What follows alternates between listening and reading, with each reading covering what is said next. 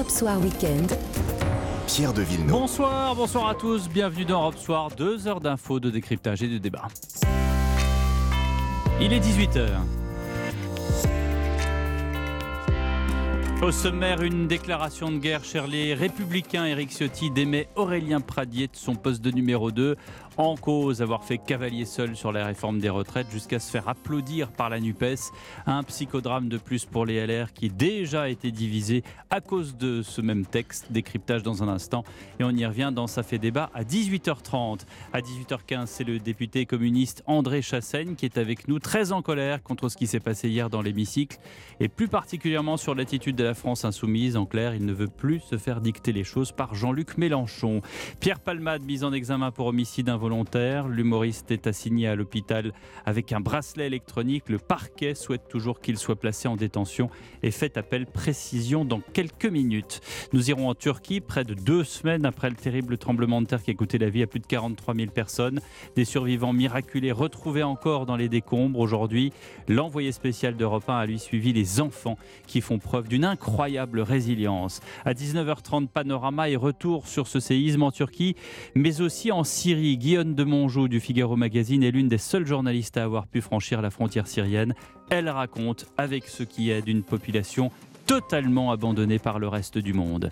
Au sommaire aussi vos vacances, nous vous suivrons sur les routes des montagnes, notamment d'où vous revenez et vous vous rendez. Puisqu'on parle de ski, il y a comme un cas de conscience de ce que ça engendre comme conséquence pour la planète. Décryptage dans ce journal. Et puis le foot, 24e journée de Ligue 1. Nice-Reims en ce moment avant l'affiche de ce soir Strasbourg-Angers. La tendance météo, Valérie Darmon. Eh bien, les éclaircies qui reviennent sur le quart nord-ouest, le long de la Manche, mais le ciel qui reste très nuageux de l'estuaire de la Gironde à la Savoie et il fait toujours beau dans le sud-est. Météo complète en fin de journal, 19h15, une exposition qui vous en met plein la vue. L'Atelier des Lumières à Paris retrace la vie de Marc Chagall, peintre de génie, héros pictural du XXe siècle, sa petite fille Mérette Meyer et le commissaire de l'exposition qui va durer un an, Gianfranco Iannuzzi, sont mes invités. Thank you Dès l'élection pour la présidence des LR, il avait incarné une ligne très différente d'Éric Ciotti, mais ses dernières prises de position très dissonantes sur la réforme des retraites ont conduit à sa sortie. Aujourd'hui, le chef, Éric Ciotti, a démis Aurélien Pradier de ses fonctions de numéro 2 des LR. Alexandre Chauveau, c'est un acte d'autorité avec un timing qui peut surprendre. Oui, parce que si Aurélien Pradier s'est démarqué tout au long des débats sur la réforme des retraites, avec des exigences précises sur les carrières longues, le groupe LR s'est finalement aligné hier sur ses positions. Un amendement a en effet été déposé pour permettre à tous ceux ayant commencé à travailler avant 21 ans de partir après 43 années de cotisation. Mais Aurélien Pradier aurait exprimé de nouveaux doutes hier soir dans l'hémicycle au cours d'échanges avec Olivier Dussopt, le député du Lot se faisant même applaudir par la NUPES. Une séquence qui a plus qu'irrité une part importante des députés LR, dont Éric Ciotti. C'est la goutte d'eau qui a fait déborder le vase, confie l'un de ses conseillers, Éric Ciotti, qui n'aurait par ailleurs jamais pardonné à Aurélien Pradier sa sortie sur son incapacité supposé à être le chef, l'a donc congédié ce matin par SMS. Alors le principal concerné n'a toujours pas réagi, mais ses proches parlent d'une déclaration de guerre, même si la majorité des cadres du parti salue la décision d'Éric Ciotti. Beaucoup y voient une clarification attendue après des semaines d'atermoiement où la position des républicains, longtemps partisans de la retraite à 65 ans, est devenue peu à peu illisible. Merci Alexandre Chauveau du service politique d'Europe 1. Pendant ce temps, le texte, lui, va poursuivre son cheminement législatif en allant jusqu'au Sénat pour le la réforme n'est pas votée. Les députés sont sortis à minuit sous les vociférations et les huées. La motion de censure de Marine Le Pen a été rejetée. On revient sur toute cette actualité politique euh, avec euh, André Chassaigne, le chef de député euh, communiste d'ici 10 minutes, et également dans sa fait débat avec les débatteurs du soir à 18h30, Jonas Haddad de la Fondation Concorde et le constitutionnaliste Benjamin Morel.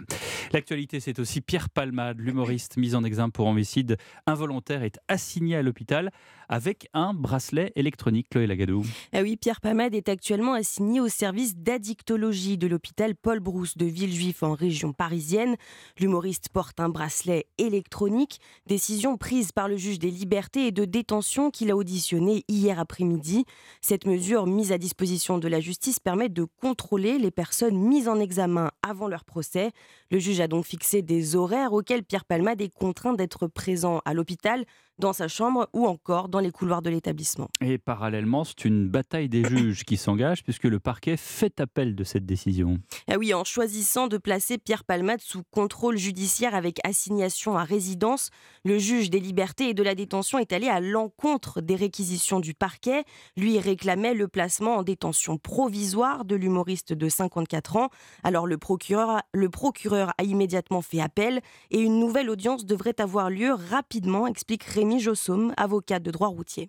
La Cour d'appel a 10 jours pour statuer, donc elle pourrait très bien statuer la semaine prochaine. La Chambre d'instruction statuera sur le maintien de la décision prise, c'est-à-dire le placement en contrôle judiciaire avec un bracelet électronique ou un régime beaucoup plus sévère qui est euh, donc une détention provisoire euh, plus traditionnelle dans le cadre d'un établissement pénitentiaire, même si celui-ci peut être évidemment médicalisé.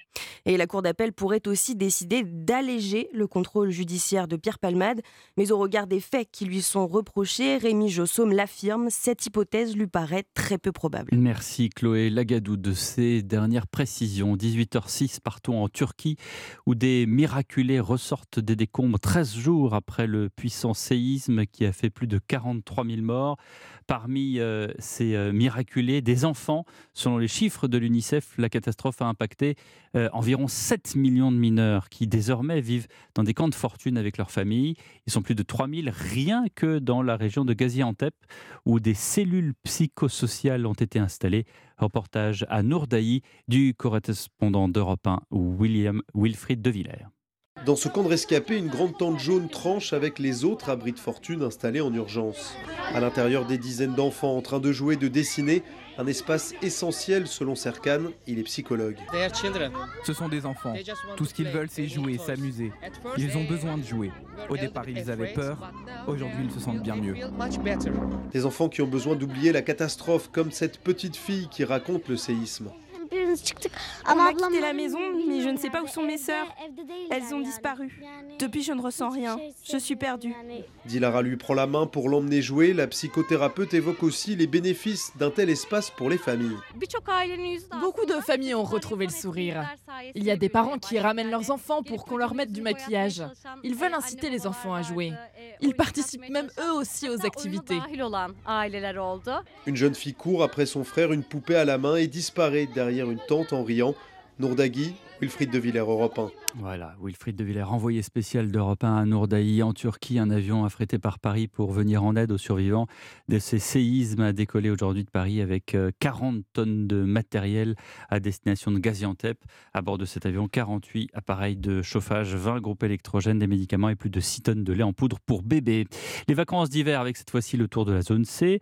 Retour en revanche de la zone A, ce qui donne beaucoup de trafic routier, notamment dans la région Auvergne-Rhône-Alpes. Stations de sport d'hiver sont prises d'assaut, c'est vrai dans les Alpes, c'est vrai aussi pour les Vosges, voire même mieux. Écoutez Yasmine Liste de l'Office du tourisme de la Bresse. Aujourd'hui, on a euh, une station qui est bien remplie avec un taux de réservation à 100%. On a le démarrage des vacances de la zone A et de la zone C euh, semaine prochaine. On attend vraiment du monde encore euh, ce week-end. On a de la neige sur nos pistes, donc les voyants sont ouverts chez nous. On n'a pas pâti comme les Alpes, par exemple, ont pu peut-être pâtir de cet enneigement tardif. Et comme on est déjà connu comme une station et comme une destination surtout quatre saisons, on s'est développé depuis plus de 40 ans sur ces fameuses quatre saisons. Donc les personnes qui sont venues plus tôt et qui n'ont pas eu de neige ont quand même pu avoir des solutions de repli euh, très agréables. Donc forcément, on n'a vraiment pas été touché par euh, la météo cette année. Yasmine Liste de l'Office du tourisme de la Bresse dans les Vosges avec Romain Biteau. Et tiens, c'est dans l'air du temps, le ski c'est sympa, mais certains commencent à le voir différemment. Énergivore, peut-être même écocidaire, même les stars du ski. Regardez, Michaela Schifrin, Federica Brignone et ou encore euh, Alexandre Kilde posent la question à leur fédération dans une lettre ouverte co-signée publiée la semaine dernière. Comment le ski professionnel pourrait s'adapter et jouer un rôle dans la transition écologique? C'est la question, Louise Salé. Notre sport est en danger, ont écrit les athlètes. Cette année, en effet, beaucoup de leurs compétitions ont été annulées. Elles se déroulaient à la fin de l'automne ou au début de l'hiver, lors de mois faiblement enneigés. Pour eux, le calendrier des courses doit donc être repensé. Michel Vion est secrétaire général de la Fédération internationale de ski. On doit peut-être décaler dans le temps cette compétition, euh, aller chercher la neige là où elle est, pas la faire artificiellement. Mais pour l'ancien champion olympique de ski Franck Picard, ses efforts sont trop timides, en particulier sur la réduction de l'empreinte carbone des compétitions. Clairement, aujourd'hui, elle n'en fait pas assez. Les calendriers qui vous font débuter aux États-Unis, puis revenir en Europe, puis repartir aux États-Unis, il faut le changer à tout prix pour que l'on soit encore dans le respect de notre sport, de ce qu'en pensent les gens. On peut aussi parler du matériel. Il y a une évolution euh, dramatique du nombre de matériel utilisé. Les skieurs sont de plus en plus performants. Il faut restreindre euh, le nombre de paires euh, par skieur. La Fédération internationale de ski assure pourtant travailler à la réduction d'au moins 50% de ses émissions de CO2 d'ici 2020. Louise Salé, le foot maintenant avec la 24e journée de Ligue 1 qui a commencé par une victoire d'Auxerre sur Lyon, 2 buts à 1 hier, journée qui continue avec Nice qui reçoit Reims à l'Alliance Riviera. Bonsoir Frédéric Elion. Et bonsoir Pierre, vous arrivez vraiment à point nommé puisqu'il pénalty pour Reims à l'instant. 0-0, 53 minutes de jeu, c'était une partie équilibrée, une statistique pour vous résumer cette rencontre.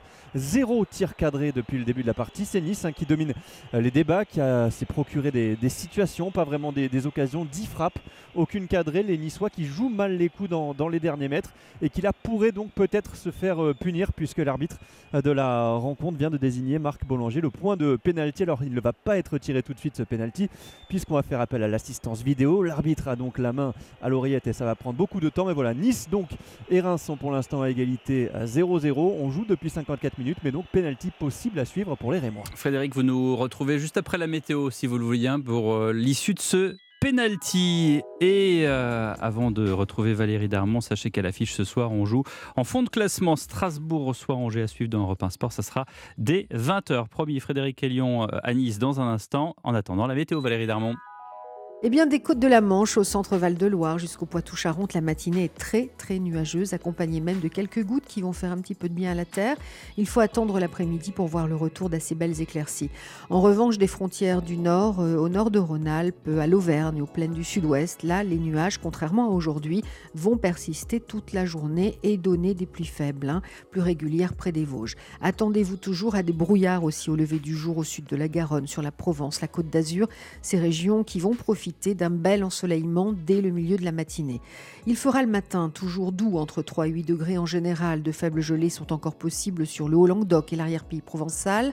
L'après-midi, les maximales vont atteindre 11 à 15 degrés, 16 à 17 en Aquitaine et toujours jusqu'à 21 sur le Languedoc-Roussillon et la Provence. Merci Valérie Darmon. Retour à l'Alliance Riviera comme prévu, Frédéric Elion. Et vous entendez du bruit derrière moi puisque ce pénalty a été arrêté. Énorme arrêt de Casper Schmeichel oh face à Folarin Balogun, l'un des euh, meilleurs joueurs, hein, meilleurs attaquants de Ligue 1 depuis le début de saison.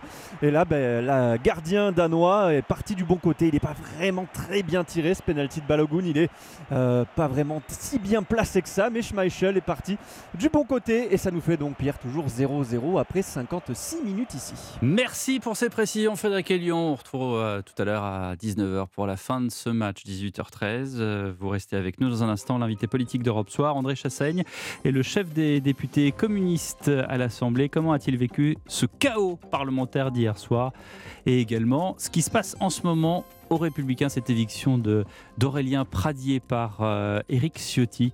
On lui pose la question. À tout de suite. Europe Soir Weekend, Pierre de Villeneuve.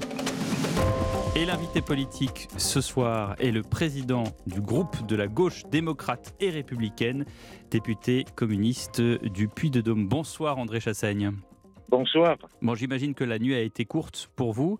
Euh, est-ce que vous pouvez m'expliquer aux, aux auditeurs qu'est-ce qui s'est passé hier soir?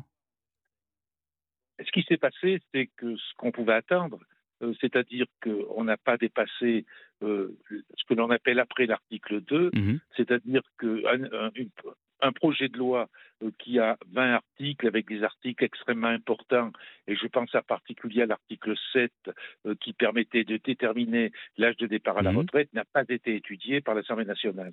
Mais vous dites, on, on devait s'y attendre. Est-ce qu'on s'attendait à, voir les députés partir sous les huées, sous les vociférations, voir le ministre du Travail prendre son micro, faire une dernière tirade en disant qu'il avait donné le meilleur de lui-même et que finalement tout cela part à la poubelle d'une certaine manière. Comment est-ce que vous avez vécu les choses, vous, André Chassaigne?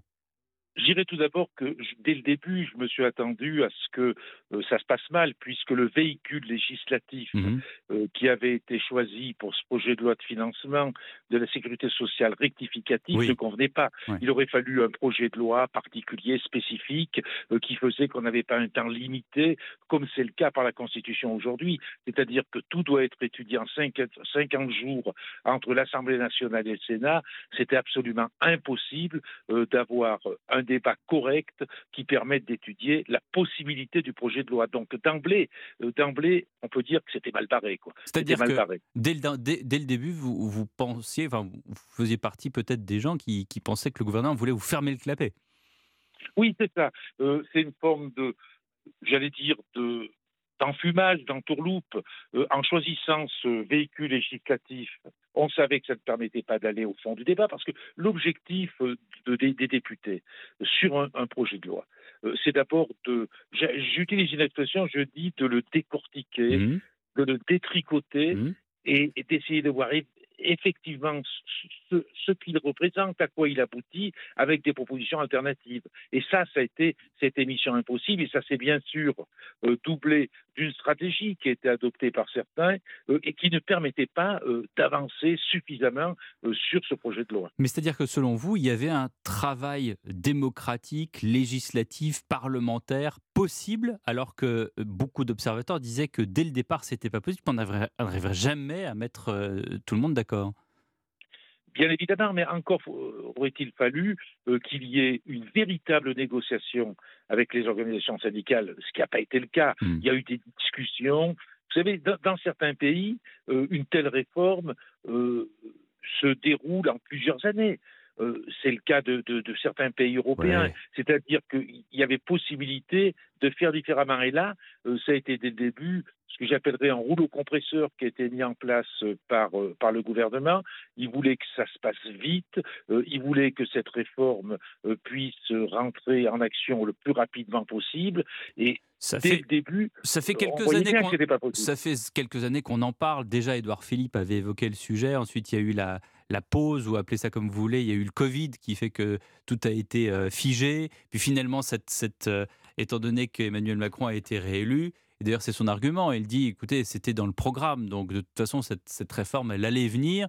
Finalement, elle arrive au début du deuxième quinquennat, mais on s'attendait bien que ça arrive un jour ou l'autre, André Chassaigne.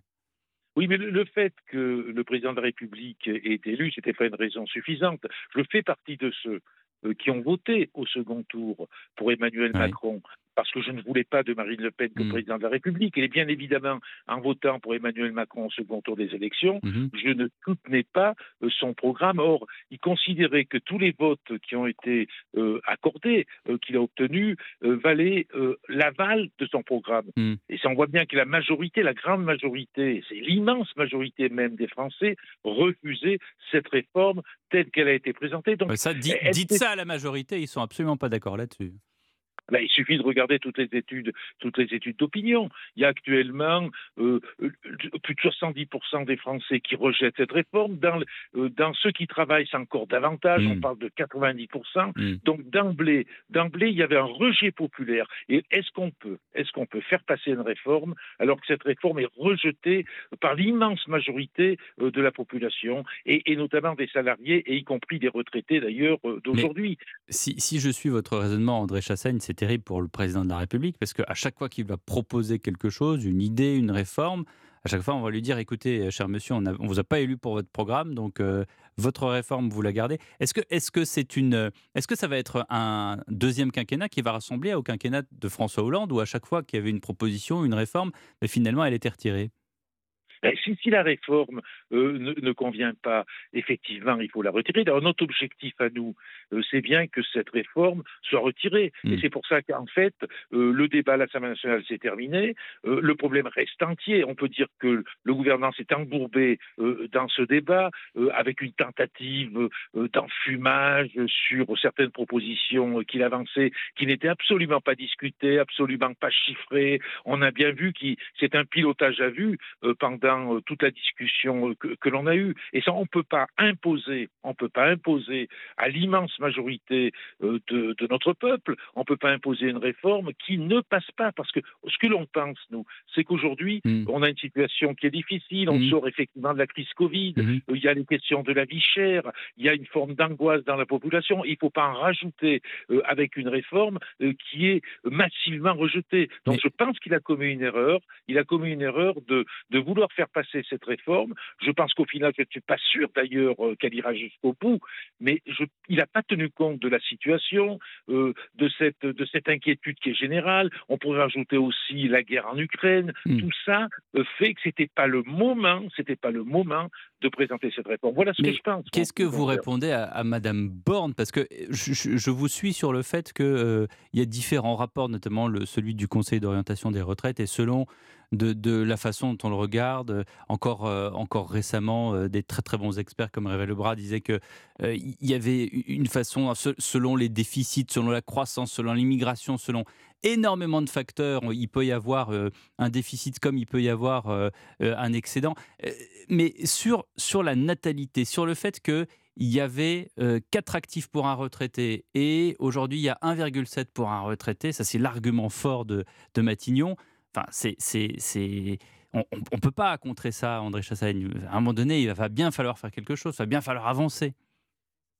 Certes, mais il faut tenir compte qu'aujourd'hui, euh, je pense que la fatigue, euh, l'usure euh, des retraités est supérieure à celle qu'elle pouvait être avant. Hmm. Et donc, ça crée, euh, c'est une question de, regard sur la société. Et je pense que surtout le gouvernement, euh, il a voulu faire sa réforme sans vouloir mettre en œuvre des ressources financières nouvelles. Il y avait possibilité de financer les retraites en les maintenant, en les maintenant au niveau où elles étaient aujourd'hui. Nous, on pense même d'ailleurs qu'on pourrait revenir à une retraite encore plus anticipée. Mais ce n'était pas possible aujourd'hui de mettre en action cette réforme sans chercher des ressources financières nouvelles. Et on a bien vu euh, qu'il ne voulait absolument pas toucher, par exemple, aux, immenses profits euh, qui sont faits par certains. Et ça, ça fait effectivement, ça fait choc euh, dans la population. Il y avait moyen, il y avait moyen d'avoir des ressources suffisantes pour financer les retraites, et il n'a pas voulu s'attaquer à cette possibilité-là. Donc, il est effectivement, avec des, des ressources qui restent les mêmes, la seule solution pour le gouvernement, c'était de hmm. faire travailler davantage. Hmm. Et nous, on a pensé que ce n'était pas la solution. Est-ce que vous, André Chassaigne, vous souffrez du fait que euh, vous êtes euh, perçu comme étant dans la NUP, cette NUP qui est dirigée par un seul homme, qui est Jean-Luc Mélenchon? Bien évidemment, je ne me retrouve pas je ne me retrouve pas et les députés de, mon groupe ne se retrouvent pas dans euh, une volonté qui était portée euh, par la France insoumise de ne pas aller au fond du débat, c'est-à-dire euh, de ne pas passer en revue les différents articles pour faire avancer des propositions nouvelles. Donc ça a fait un débat qui était extrêmement pénible extrêmement pénible, euh, avec euh, des interventions qui étaient des, des tunnels mmh. d'intervention et, et, qui, et qui se débattaient qu'en définitive, on n'a pas pu aller au fond des choses. Les, les, ça s'est durci au fur et à mesure des jours. Euh, c'était devenu, je le dis moi, extrêmement pénible, pour pas dire invivable. Mmh. Et au sorti, c'est un immense gâchis que l'on a vécu depuis deux semaines. Et il était question de retirer les amendements. Nous, en ce qui nous concerne, mon groupe parlementaire, et c'était d'ailleurs, c'était d'ailleurs aussi la volonté du groupe écologiste et des groupes socialistes, mmh. c'était d'avoir un nombre d'amendements euh, qui soit limité. Nous, on a présenté 1250 euh, amendements. C'est à peu près le niveau des amendements qui a été déposé euh, par, par les écolos, qui a été déposé aussi par les mmh. socialistes. C'est vrai qu'avec 13 000 amendements ben présentés par la France insoumise, ça ne permettait pas, à notre avis, d'avancer suffisamment, d'avoir un véritable débat. Et ça, on l'a regretté. On a essayé de discuter, y compris au sein de la France insoumise. Je pense qu'il y avait des avis qui étaient des avis euh, divergents. Et c'est vrai que la personnalité de Jean-Luc Mélenchon a fait qu'au final, la stratégie qui avait été retenue par la France insoumise, qui était une stratégie de, de la colère, de s'appuyer sur la colère populaire, euh, a fait que le débat n'a pas pu avoir lieu correctement à l'Assemblée nationale et pour ma part, je le regrette. Ça vous a étonné que euh, au sein de la France insoumise, tout le monde suive ce qu'a dit Jean-Luc Mélenchon comme un seul homme?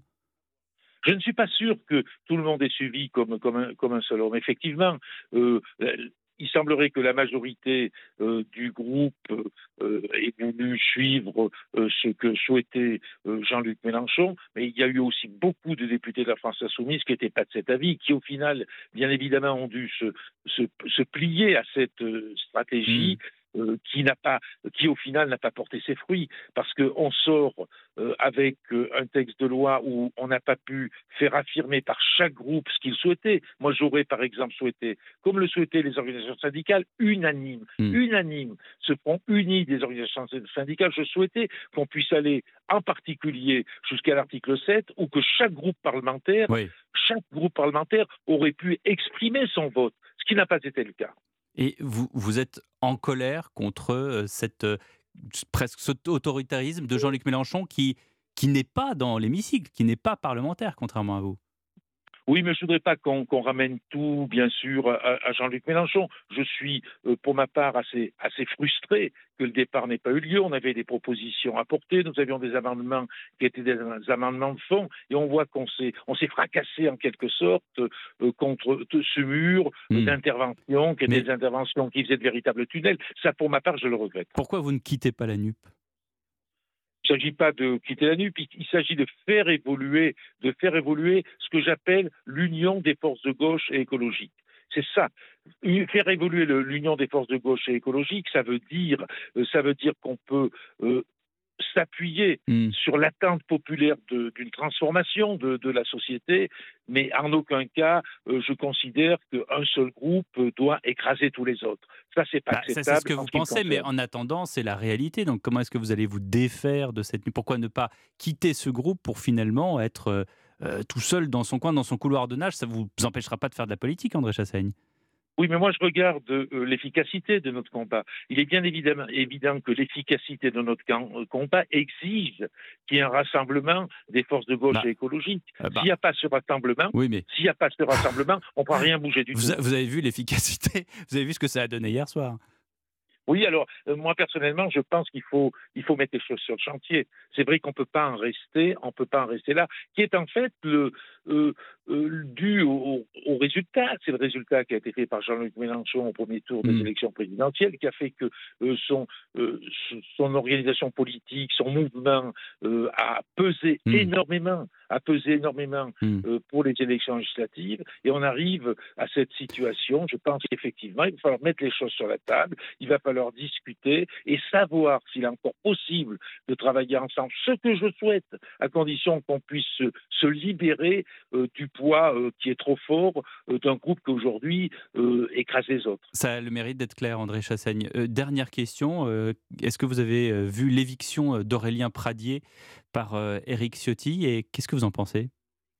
Oh, je pense que les républicains sont divisés, sont divisés sur cette affaire. C'est bien pour ça que j'aurais souhaité qu'on arrive à cet article 7 et qu'on puisse avoir un vote clair, net euh, des républicains pour savoir où on allait. Mais aujourd'hui, le texte va aller au Sénat, et je pense qu'au Sénat, ça sera bien quand même la minute de vérité pour savoir effectivement ce que souhaitent les républicains. Est-ce qu'ils veulent hmm. véritablement de cette retraite, ou est-ce que, et c'est le risque, qu'ils fassent évoluer le projet de loi dans un sens encore plus euh, rétrograde, régressif qu'il est aujourd'hui? C'est un risque réel aussi. Vous avez raison, parce qu'en attendant, ce qui s'est dit, c'est qu'au Sénat, il n'y a ni LFI ni RN, donc on pense que le débat sera plus apaisé, mais euh, en ce qui concerne les républicains et leur division, ça c'est une autre affaire. C'est notre affaire. Nous, en ce qui nous concerne, on a travaillé d'ailleurs avec les groupes du Sénat. Il y a eu des réunions qui ont eu lieu euh, à l'Assemblée nationale, euh, qui, euh, qui, des réunions qui ont regroupé les quatre groupes de gauche de l'Assemblée nationale et les trois groupes du Sénat pour essayer de faire des propositions qui étaient des propositions partagées, parce qu'on voit bien que le, le texte qui sortira du Sénat sera déterminant, mais pour ma part, la conviction que j'ai, c'est que ça se réglera par une large mobilisation populaire et, que le pays aujourd'hui eh ben, peut encore euh, se peut être bloqué, euh, la mobilisation peut s'amplifier et peut entraîner. Mais vous le souhaitez, vous le souhaitez le retrait. Vous le souhaitez le blocage du pays? Vous souhaitez le blocage du pays? Ce que je souhaite, c'est que tout soit mis en œuvre pour que ce projet de loi soit retiré. Je le dis clairement. Y compris le blocage du pays. Y compris le blocage euh, du pays. C'est aux organisations syndicales de décider euh, comment elles vont agir, mais à un certain moment, dans la mesure où on a affaire à un, mur, dans la mesure où le gouvernement ne peut pas bouger, effectivement, il risque d'y avoir une très forte mobilisation sous une forme que je suis incapable, pour ma mmh. part, euh, de, définir. Mais je pense que les organisations syndicales qui restent mmh. unies, c'est ça qui est important, qui restent unies, vont mettre en œuvre eh ben, les moyens pour que ce, projet de loi soit retiré purement et simplement. Et vous les soutenez Bien sûr que je les soutiens. Je regrette d'ailleurs euh, que euh, la stratégie que nous, qui a été retenue à l'Assemblée nationale était en décalage avec ce qu'attendaient les organisations syndicales. Pour moi, euh, je regrette énormément ça, puisqu'elles avaient exprimé le souhait que le débat puisse avancer. Les organisations syndicales avaient exprimé le souhait qu'on puisse faire voter les groupes politiques pour savoir où on en était. Et là, ce n'est pas le cas. Le débat s'est embourbé. Euh, et on ne sait pas où ce que ça va donner. Merci beaucoup André Chassaigne d'avoir été avec nous sur Europe 1. C'est moi qui vous remercie. Et dans un instant, ça fait débat.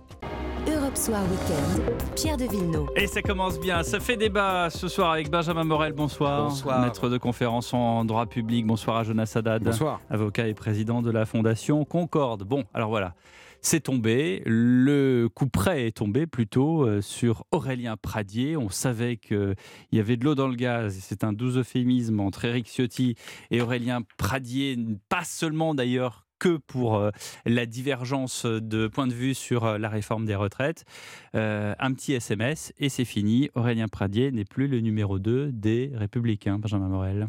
Oui, il est plus le numéro 2 des Républicains. Le problème pour Eric Ciotti, c'est que ça ne gomme pas et l'influence d'Aurélien Pradier au sein du parti. On a vu notamment que lors euh, de l'élection du président de LR, eh bien, la ligne Pradier, ça faisait quand même quelque chose, qu'au sein du groupe LR, ça faisait également quelque chose. Le groupe était très, très désuni. Mmh. Et la faiblesse de euh, Ciotti durant cette réforme des retraites, a été très très clairement ressenti avec une difficulté à tenir, à maintenir ce groupe. Alors ce n'était pas une surprise, c'est-à-dire que on voyait que le groupe LR depuis le début de la législature était probablement celui qui était le moins structuré. C'est un groupe qui est plutôt un groupe de survivants après les dernières législatives.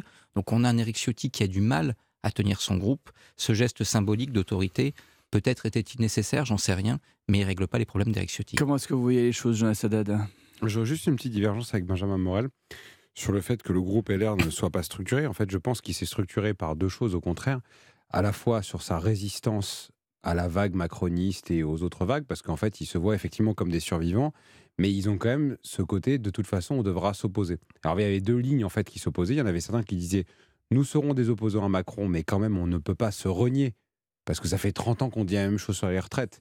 Et il y en avait d'autres qui disaient, on va s'opposer à Macron, mais coûte que coûte, ou quoi qu'il en coûte. Et donc, le quoi qu'il en coûte, on a coûté beaucoup, là, pour le coup, à Aurélien Pradier.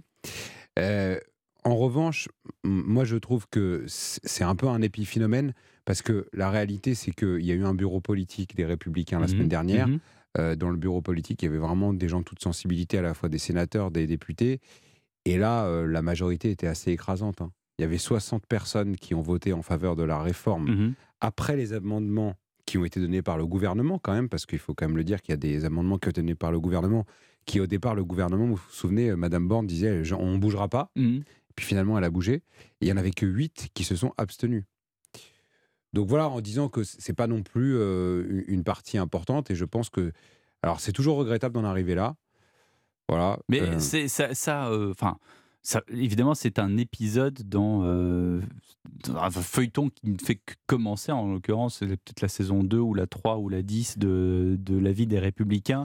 Euh, d'après le, le euh, post-macroniste, c'est-à-dire qu'il y a eu le, grand chambardement où il y en a qui ont décidé d'aller vers la République en marche et dont deux ont, des, ont des ministères extrêmement importants. Et puis derrière, il y a eu une espèce de, survival des, euh, des républicains qui sont maintenus dans un parti. Il y a eu ensuite l'épisode du score extrêmement faible de Valérie Pécresse. Même, même, elle n'en revenait pas, ou plutôt surtout elle n'en revenait pas euh, à la présidentielle 2022. Bon, on a un groupe parlementaire aux législatives euh, qui a, vous avez raison de le dire, a réussi à se maintenir parce qu'ils auraient pu être 10, ils sont quand même 60. bon, maintenant, est-ce que cette éviction d'Aurélien Pradier, c'est pas à nouveau euh, non pas euh, un caillou dans la chaussure, mais beaucoup plus grave? Est-ce que c'est pas quelque chose qui éventre le parti euh, une fois de plus et qui, là, pour le coup, le met en danger, Benjamin Morel? Est-ce que ça le met en danger? Probablement pas à court terme, mais en revanche, ça marque, comme je l'évoquais. Je suis d'accord, c'est-à-dire qu'il n'y a pas de déstructuration de LR sur la réforme des retraites, etc. Par ailleurs, c'est un parti qui aujourd'hui. Puis ça va arriver au Sénat, vous allez voir que le, la ligne ne va pas être exactement. Euh, Elle ne va pas être la même. Et euh, Bruno Retailleau tient aujourd'hui mieux le groupe, en réalité. Olivier Marlex. Euh, exactement, et Eric Ciotti, évidemment, derrière. et donc, il y a aujourd'hui, d'ailleurs, LR est plutôt bien positionné dans cette réforme. Hein. Je rappelle que, outre le fait qu'en effet, le Sénat va être la seule des deux chambres qui va examiner tout le texte, et mmh. notamment l'article 7. Mmh. Le euh, texte final va se faire en commission mixte paritaire, dans lequel LR a plus de parlementaires que n'en a la majorité présidentielle. Donc, ce faisant, ce texte va marquer, malgré tout, va avoir la marque de LR. Après, la question, c'est quelle est l'autorité pour Eric Ciotti? Parce qu'en effet, aujourd'hui, quelle peut être la stratégie de LR à moyen terme. Hmm. On sait qu'on va avoir un électorat qui est un électorat captif du macronisme, un électorat de centre droit, qui théoriquement se libère en vue de 2027. Comment aller chercher cet électorat? Étant donné qu'Emmanuel Macron ne peut pas se représenter, est-ce que la ligne doit être plus à droite? Parce que vous avez un Rassemblement national qui marche sur les plates-bandes aujourd'hui de LR en se modernisant et en tentant de se modérant et de se, et se crédibilisant. De l'autre côté, comment aller rechercher l'électorat centriste? Tout ça, ça implique pour LR d'avoir des vraies réflexions de fond et d'être capable de trancher. La réalité, c'est que la déstructuration du groupe LR que j'évoquais tout à l'heure, c'est pas une déstructuration quant au fond. C'est une capacité d'Éric Ciotti à dire écoutez, sur ce texte, je deal. Et quand je dis je deal, c'est moi qui deal. Hmm. C'est moi le chef et je deal avec la majorité. C'est tout sauf une crise d'autoritarisme. Eh ben, d'une certaine façon, oui. C'est-à-dire qu'on a vu lors de cette réforme tout de même que eh bien, la capacité d'avoir un groupe LR, dont on mm. dit beaucoup qu'il est charnière, mm. mais qui en réalité est aujourd'hui assez composite et tire un petit peu dans tous les sens, voire ne tire pas du tout, avec parfois des députés qui souvent ne sont pas très très présents en séance, eh bien cette possibilité de se poser avec un chef qui est un chef qui structure l'ensemble, elle est aujourd'hui pas acquise. D'où évidemment pour Eric Ciotti cette nécessité de montrer qu'il est le réel pilote à bord. Jonas Haddad bah, Ce qui est intéressant, c'est que depuis euh, le score de Pécresse dont vous parliez, on disait toujours que les républicains étaient condamnés. Mais enfin, pour un condamné, quel intérêt? C'est-à-dire, qu'est-ce qu'on en parle? C'est qui, bah, ça a été exactement la même chose pour le Parti Socialiste. Oh, bah, bah, oui, mais je pense qu'aujourd'hui, on n'en parle plus. Du Parti Socialiste? Non. Ah bah si, si, on en parle. Enfin, si, on en parle. on peut en parler d'ailleurs. Pour, pour les bourrages d'urnes, euh, pour les trucs. Enfin, non, blague à part. Pas seulement. Non, mais blague à part. Parce que, non, mais en, en revanche, ce qui est important, c'est vrai, c'est la cohérence et le fait aussi que les partis aujourd'hui ne soient plus uniquement des partis que d'élus, mais aussi des partis qui ont un chef. Hmm. Euh, euh, le, chef d'En Marche, c'est Emmanuel Macron. Hmm. Euh, le chef d'Horizon, c'est Édouard Philippe. Hmm. le chef de, du, RN, c'est Marine Le Pen. Alors, le, on n'en parle pas assez, mais chez les Insoumis, il y a, et, vous voyez, ça n'a peut-être pas fait autant la une de la presse que ça, mais il y a eu des vraies divergences. Et Mélenchon a viré la moitié de son état-major. Et pourtant, ils sont encore là. Il y a quelques semaines. Hein. Il y a quelques semaines. Et pourtant, ils sont encore là à faire du bruit. Donc, je pense que ce qui se passe en interne au parti, effectivement, c'est des euh, sujets de réorganisation et de restructuration pour réaffirmer la légitimité. C'est pas pour autant que les partis en perdent euh, leur nécessité. Et aujourd'hui, c'est simple, il y a quatre groupes. Et il y a un des quatre groupes qui est le groupe des Républicains et qui restera charnière. En plus, avec ce qui va se passer vis-à-vis du Sénat. Ouais. Enfin, euh, en attendant, c'est quoi la, ligne directrice? C'est quoi le, label, le, brand name, le, je vais appeler ça comme vous voulez, le bah, logo, le blason maintenant, des Républicains eh ben Maintenant, je pense qu'avec cet acte-là, il est extrêmement clair. C'est quoi? C'est le régalien C'est-à-dire le régalien sur les questions d'autorité. Mmh. Et je pense que là, pour le coup, notamment pour la loi immigration qui va arriver. Et eh ben voilà. Donc là, là, il va y avoir des nouveaux clivages qui vont réinstaller. Je peux vous assurer que pour avoir parlé avec des députés républicains, là, il n'y aura pas trop de divergence. Hein. C'est-à-dire qu'il y en a quasiment aucun qui veut voter le projet du gouvernement. Parce que il est trop faible? Ah ben non, parce qu'en fait, euh, si vous voulez, la difficulté, c'est qu'aujourd'hui, on dit qu'on va régulariser massivement euh, les euh, métiers qui sont en tension, sauf que Mhm. tous les métiers sont en tension en France. Oui. Donc c'est une régularisation massive. Et à côté de ça, on dit qu'on va réformer le- les OQTF, et d'un autre côté, on va en Algérie pour expliquer qu'il faut donner plus de visas. Donc en fait, il n'y a aucun député républicain qui ne votera cette réforme. Sachant que le fait d'aller en Algérie et pour donner plus de visas, ça ce n'est pas dans le texte. C'est euh, un fait mais- politique, mais Oui, mais de facto, si vous Ouais. faites rentrer plus de gens et qu'après vous dites que vous allez Mm. renforcer les OQTF qui ne Mm. sont jamais appliqués, c'est-à-dire que vous affaiblissez la, la future loi. Voilà. Donc, je, donne juste cet indice-là pour dire que ce- ce- cette qualité de charnière du groupe des Républicains va se retrouver sur des textes qui feront euh, apparaître des clivages beaucoup plus clairs. Donc, le brand name, pour, pour reprendre votre, votre expression. mon anglicisme est votre anglicisme, Ouais. c'est Je vais encore me régalien- faire engueuler sur Twitter. régalien sur les questions d'autorité, d'accord Et pour le coup, et moi je pense assumer, du côté des entrepreneurs et du côté de la réforme de l'État, donc plus libéral sur les questions économiques. Et c'est comme cela et qu'un certain nombre de, de classes sociales qui se sont détournées de, Mm. de la droite pour aller vers le macronisme, Mm. parce qu'ils disaient finalement que c'était le candidat de l'autorité, de l'ordre, en fait, si vous voulez, de l'ordre établi, notamment après les Gilets jaunes, et aussi d'une forme de libéralisme économique, même si de facto, en fait, le bilan de Macron en matière de libéralisme économique, c'est pas vraiment ça. euh, ils pourront se retrouver dans une offre de droite. Benjamin Morel, vous parliez tout à l'heure du RN, et euh, là, pour le coup, il y, y a une chose qu'il faut dire euh, sur le RN, c'est qu'on est de moins en moins à droite. Enfin, si on peut parler d'ailleurs de, de gauche ou de droite, c'est assez compliqué de cerner euh, l'identité et le brand name du RN. tant Bah, le le RN, alors euh, on peut discuter sur ses origines idéologiques évidemment, mais Non, non, du mais point de vue de la science politique, Wikipédia du RN. bien sûr, Ouais. du, du point de vue de la science politique, c'est ce qu'on appelle un parti attrape-tout, c'est-à-dire qui donne des gages différents à différents électorats avec un seul objectif obtenir une masse critique d'électeurs lui Mm. permettant d'arriver au pouvoir. C'est ce qu'ont fait tous les grands partis politiques dans l'histoire. hein. LR pendant longtemps, l'UMP avant était un parti attrape-tout, de même que le PS. Et ça permet eh bien, d'avoir une masse critique et ensuite de déclencher un effet vote utile. Aujourd'hui, quand vous prenez l'électorat, il y a deux choses à comprendre. Le premier élément, c'est que l'affiliation politique, l'i- l'identification à un camp politique est très minoritaire en France, et c'est particulièrement le fait de l'électorat centriste, parce que c'est un électorat plutôt âgé. Quand vous interrogez les Français de quel parti êtes-vous le plus proche ou le moins éloigné, il y en a 4 sur 10 qui répondent, pas plus. Il y en a 6 sur 10 qui ne répondent Mm, pas, ils ne savent pas où ils habitent idéologiquement. Mm. Ils votent sur des positions, des postures, des slogans, des éléments programmatiques divers et variés. De l'autre côté, quand vous regardez justement comment se positionnent les Français sur les sujets régaliens, ils sont très majoritairement, on va dire, sur des positions traditionnelles de droite. En revanche, et là où LR peut-être un problème, quand vous les interrogez sur l'économique et le social, leur positionnement est très à gauche. Vous savez, la FI avait fait faire une enquête par Harris un an avant les élections, uniquement sur son programme économique, et Mélenchon, à ce moment-là, carillonnait, il disait la plupart des Français, environ 70%, sont d'accord avec mes positions.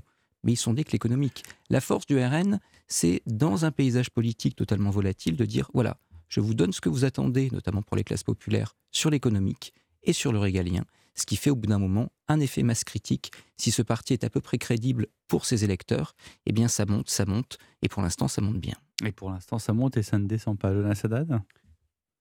Ah, Je ne veux pas faire de mauvais parallèles, hein, mais quand vous mixez le nationalisme euh, exacerbé et du socialisme total. Oula, vous allez, vous allez, d'accord. Non, j'ai- pris des précautions d'usage. Ouais, Euh, j'ai pris, Bon, des précautions d'usage. ouais. Mais, mais, mais non, pour- pourquoi je dis ça? Parce qu'en fait. euh, Vous êtes avocat, hein, c'est vous qui connaissez les, Ah oui, mais les- j'ai- mais alors les j'assume procédures en diffamation, mais- etc. bon, Donc, alors j'assume totalement et je les attends et vous. qu'ils viennent me chercher, comme disait l'autre. Non, mais en revanche, blague à part, euh, euh, euh, il y a quelque chose qui est passé totalement inaperçu alors qu'on est en pleine euh, réforme des retraites. C'est euh, les chiffres de notre économie Mhm. pendant cette réforme des retraites. Et Mhm. on a l'impression qu'on décorrèle totalement les retraites du reste de l'économie. Par exemple, et d'ailleurs c'est les, euh, très souvent les électeurs du Rassemblement national qui sont touchés par ça, la désindustrialisation massive du pays produit aussi de l'électorat extrémiste. Euh, le fait qu'aujourd'hui on soit passé à seulement 9% de l'industrie dans notre PIB alors que les autres pays d'Europe sont à 20%, fait que aussi il y a un certain nombre d'é- d'électeurs qui ne sont plus effectivement dans le rapport droite-gauche, ils sont juste est-ce qu'on est perdant ou est-ce qu'on est gagnant de la mondialisation? Et pourquoi c'est important de retrouver une crédibilité sur le discours économique? Parce que si on continue comme ça, en fait on aura de plus en plus de perdants de la mondialisation et ils iront vers les extrêmes.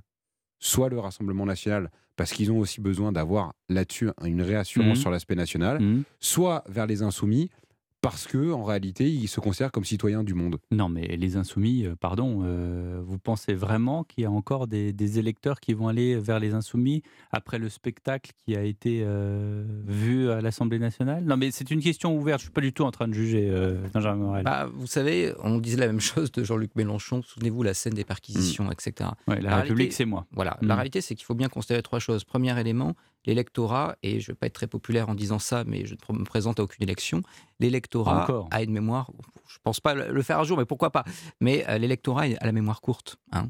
On estime que à peu près euh, la plupart des choses, au bout de six mois, sont oubliées par une grande partie de l'électorat. Il n'est pas sûr que les scènes qu'on a vues... qu'on est là, nous les médias, pour rappeler euh, Peut-être, mais il est ce qui s'est passé. Et toutes les émissions, justement, on repasse les séquences, mais justement, dont celle dont vous parlez, qui est une séquence euh, qu'on va repasser, je pense, dans 50 ans. On va repasser, mais qui au bout d'un moment. La séquence de la ben, perquisition des, des, des locaux de la France Insoumise avec Mélenchon qui s'interpose et, et qui, qui, a à un centimètre du visage du policier lui dit la République c'est moi. Euh, mais, mais, du point de vue de, enfin, du point de vue de la communication politique, c'est très rapidement neutralisé tout ça. Mm. Et en réalité, aujourd'hui, on voit que ça peut de porter. Le deuxième élément, pour continuer sur ma suite, mm. c'est que l'AFI, malgré tout, a des électorats captifs c'est-à-dire des électorats qui aujourd'hui votent systématiquement sur, pour elle mmh. et qui sont relativement mobilisables. Et puis il y a un troisième élément dont on verra s'il dure d'ici 2027, qu'on le veuille ou non, qu'on le regrette ou qu'on euh, juge que c'est une très bonne chose, Jean-Luc Mélenchon est un animal politique. Mmh. Il a un charisme politique, une capacité à entraîner derrière lui une croyance politique qui entraîne un effet de vote utile qu'on lui a souvent contesté, qui a fait qu'on l'a souvent enterré, mais que toujours il s'est relevé.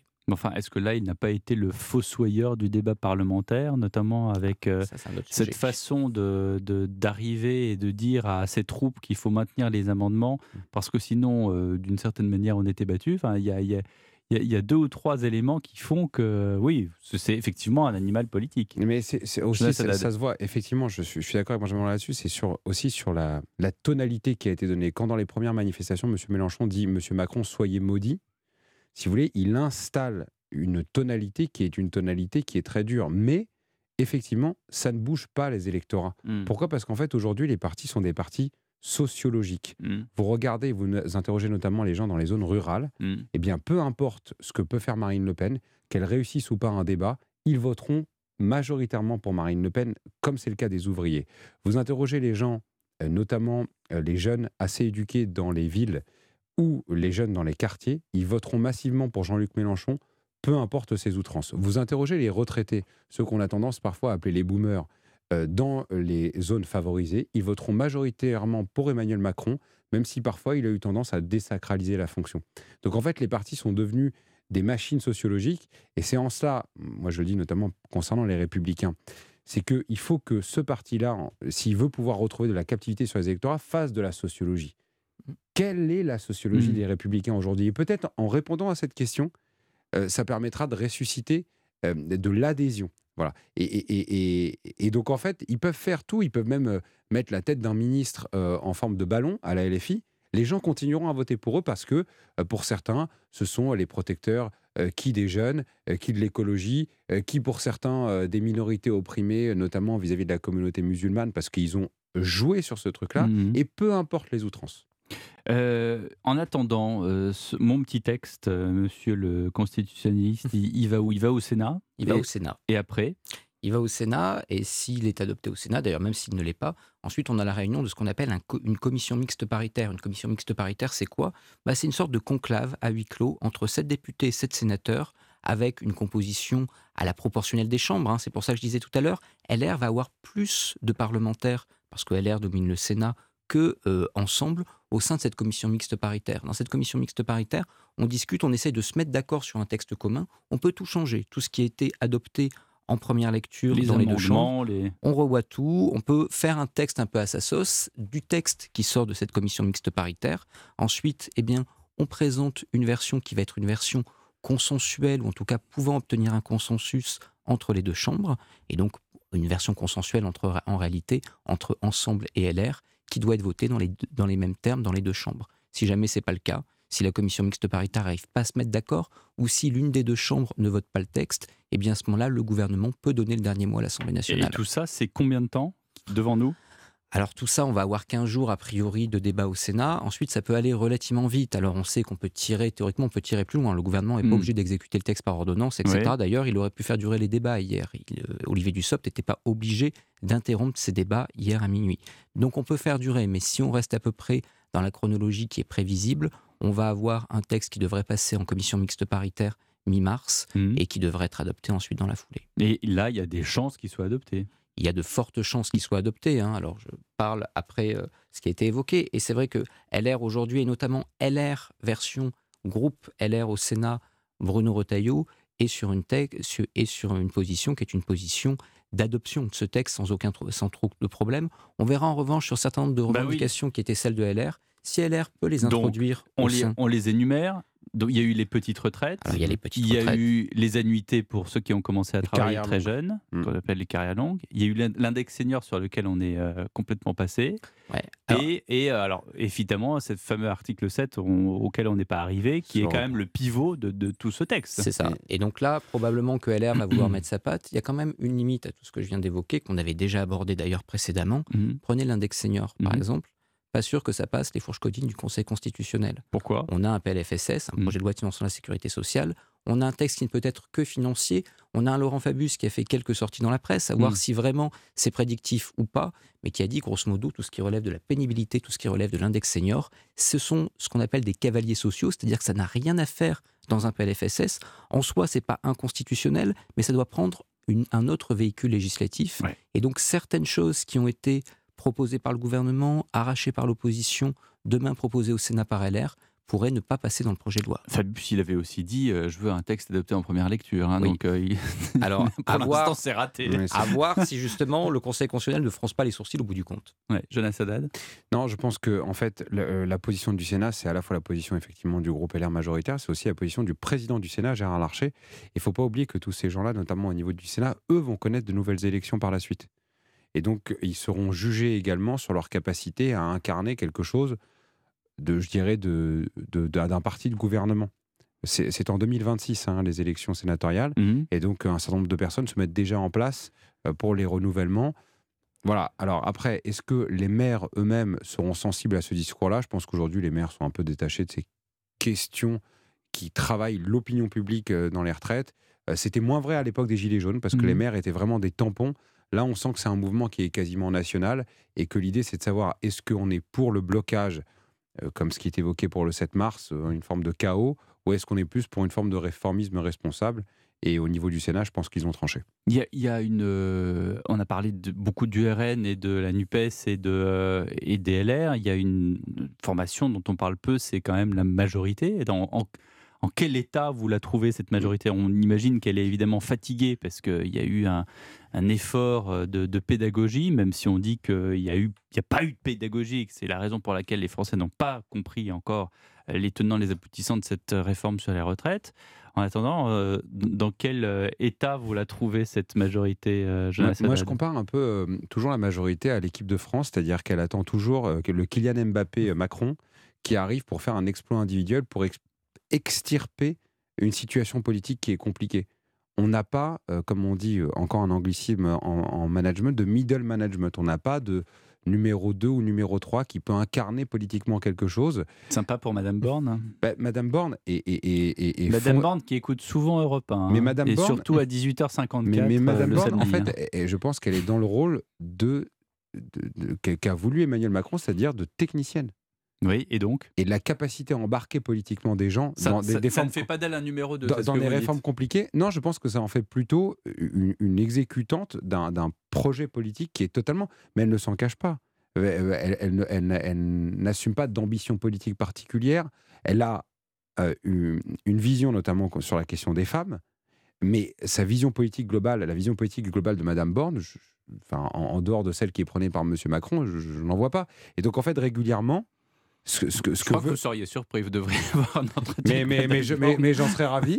mais peut-être que parfois il y a une forme. Mais oui, mais vous voyez, c'est c'est intéressant. Oui. Il y a peut-être une forme de discrétion. Ah oui, mais j'en suis Et, persuadé. et- et que cette discrétion dans des moments qui sont euh, charnières, elle, peut être. mm, Voilà, ça, ça peut créer. Et puis d'un seul coup, on a Emmanuel Macron qui sort et qui remet un petit peu. euh, voilà, un exploit individuel et qui arrive à relancer la machine. Et c'est ça qui manque, c'est des, des, des, des, des grognards politiques à Emmanuel Macron. Bah oui, après, chacun son rôle. Vous avez vu Emmanuel Macron au sommet de la sécurité, de la conférence sur la sécurité à Munich, et c'était sa partition à lui ce week-end. Benjamin Morel sur euh, l'état de la majorité. Je suis absolument d'accord. En réalité, au-delà de grognards, même si les grognards en font partie, ce qui manque, c'est un vrai parti c'est-à-dire quelque chose qui puisse survivre à Emmanuel Macron et qui du coup fait que eh ben, ces différents Mais il y a une volonté d'en former un aussi de la part du chef? Alors pour l'instant de manière pas au-delà de 2027. pour l'instant de manière très très modérée, hein. c'est-à-dire que chaque fois on a la... c'est un peu le serpent de mer du dernier quinquennat, la relance de la République en marche, aujourd'hui la relance de Renaissance, etc. Ça ne fonctionne pas réellement. Hmm. Aussi parce que les partis sont fatigués, parce qu'il n'y a pas de base sociologique, parce que c'est compliqué, qu'on monte pas un parti comme ça de briquet de broc. Les gaullistes ont mis 20 ans à vraiment construire, structurer un parti qui ensuite sera un parti, par exemple, capable de s'imposer dans les collectivités territoriales. Hein. C'est Charles Pasqua qui fait ça dans les années 80. Avant, on a des mouvements de jeunesse, un parti de masse, mais ça ne fonctionne pas comme un parti d'élus structuré, pouvant survivre, etc. Là, on a quelque chose qui, aujourd'hui, n'est pas vraiment un parti politique et des députés qui se posent la question de demain. Mmh. Qu'est-ce qui se passe demain? Une fois qu'Emmanuel Macron mmh ne peut pas se représenter, eh ben, euh, il faut trouver un nouveau cheval. Et ce nouveau cheval qui pourra entraîner par son élection leur propre réélection, qui sera-t-il? Et donc on commence à avoir des tensions dans la majorité. On commence à avoir des, têtes d'affiche aussi qui se. Il y a des têtes d'affiche, mais en tout cas on met des, on, pardon, on émet des hypothèses. On peut émettre des hypothèses, mais vous voyez que ces hypothèses sont diverses, et c'est ça qui est dangereux. C'est-à-dire que ce qui est dangereux, c'est d'avoir une division des hmm. déchirures au sein de cette majorité. Il n'y a pas un nom, voilà. Exactement. Il y a pas un cheval euh, bah, sur lequel y en a, tout le monde Il y en a au moins trois. C'est aujourd'hui un candidat MoDem, un candidat, euh, par exemple Édouard Philippe pour Horizon, et un candidat Renaissance, voire plusieurs candidats pour Renaissance. Tout ça crée des tensions au sein de la majorité. Et euh, cette réforme aurait pu être pour cette majorité une forme de détonateur compliqué.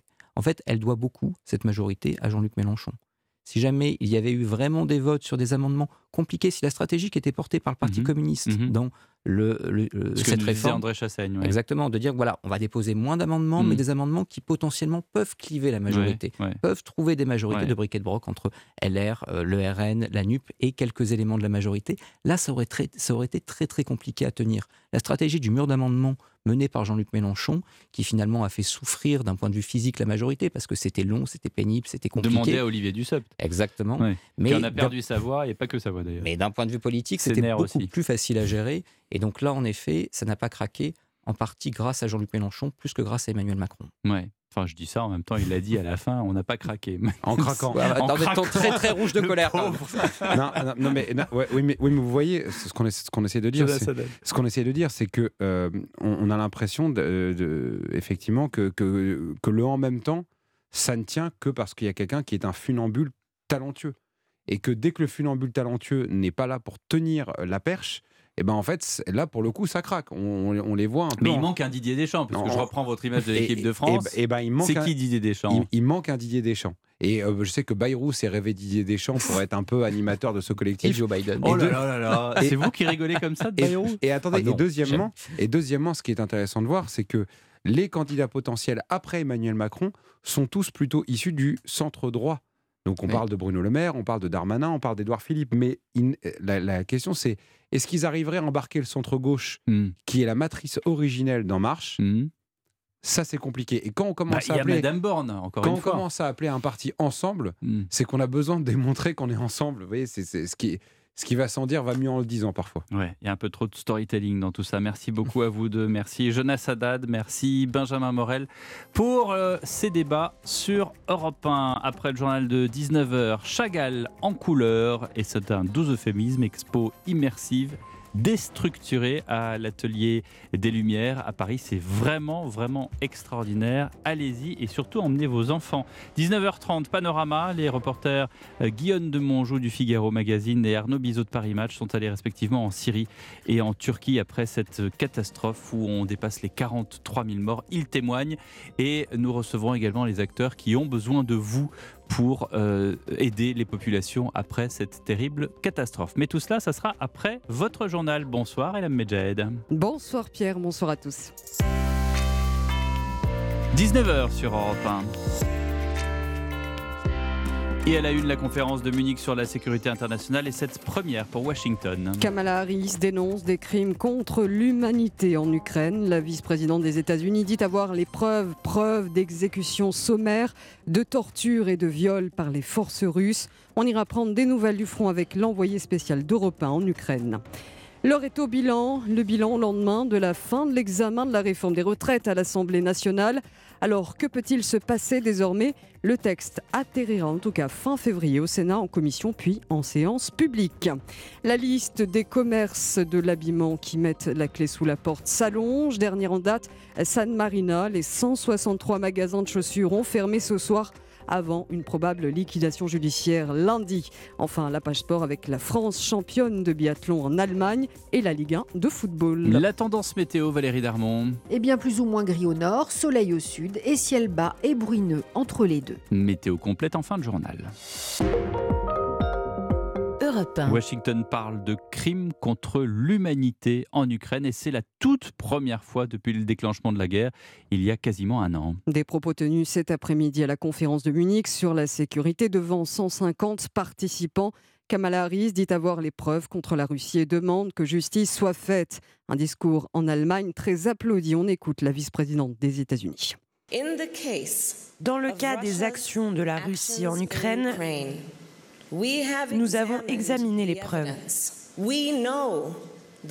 Nous connaissons les normes juridiques et il n'y a aucun doute. Il s'agit de crimes contre l'humanité. Voilà, on prend justement des nouvelles du front et l'armée russe revendique la prise d'une localité dans la région de Kharkiv. C'est dans le nord-est de l'Ukraine où les troupes de Vladimir Poutine sont passées à l'offensive depuis quelques semaines maintenant. Les combats restent également très intenses à Barmout, plus au nord, théâtre de la plus longue bataille dans le Donbass. Et avec la pression de plus en plus forte de l'armée russe et les bombardements quasi quotidiens sur la ville et ses alentours, la capitale régionale se vide de ses habitants.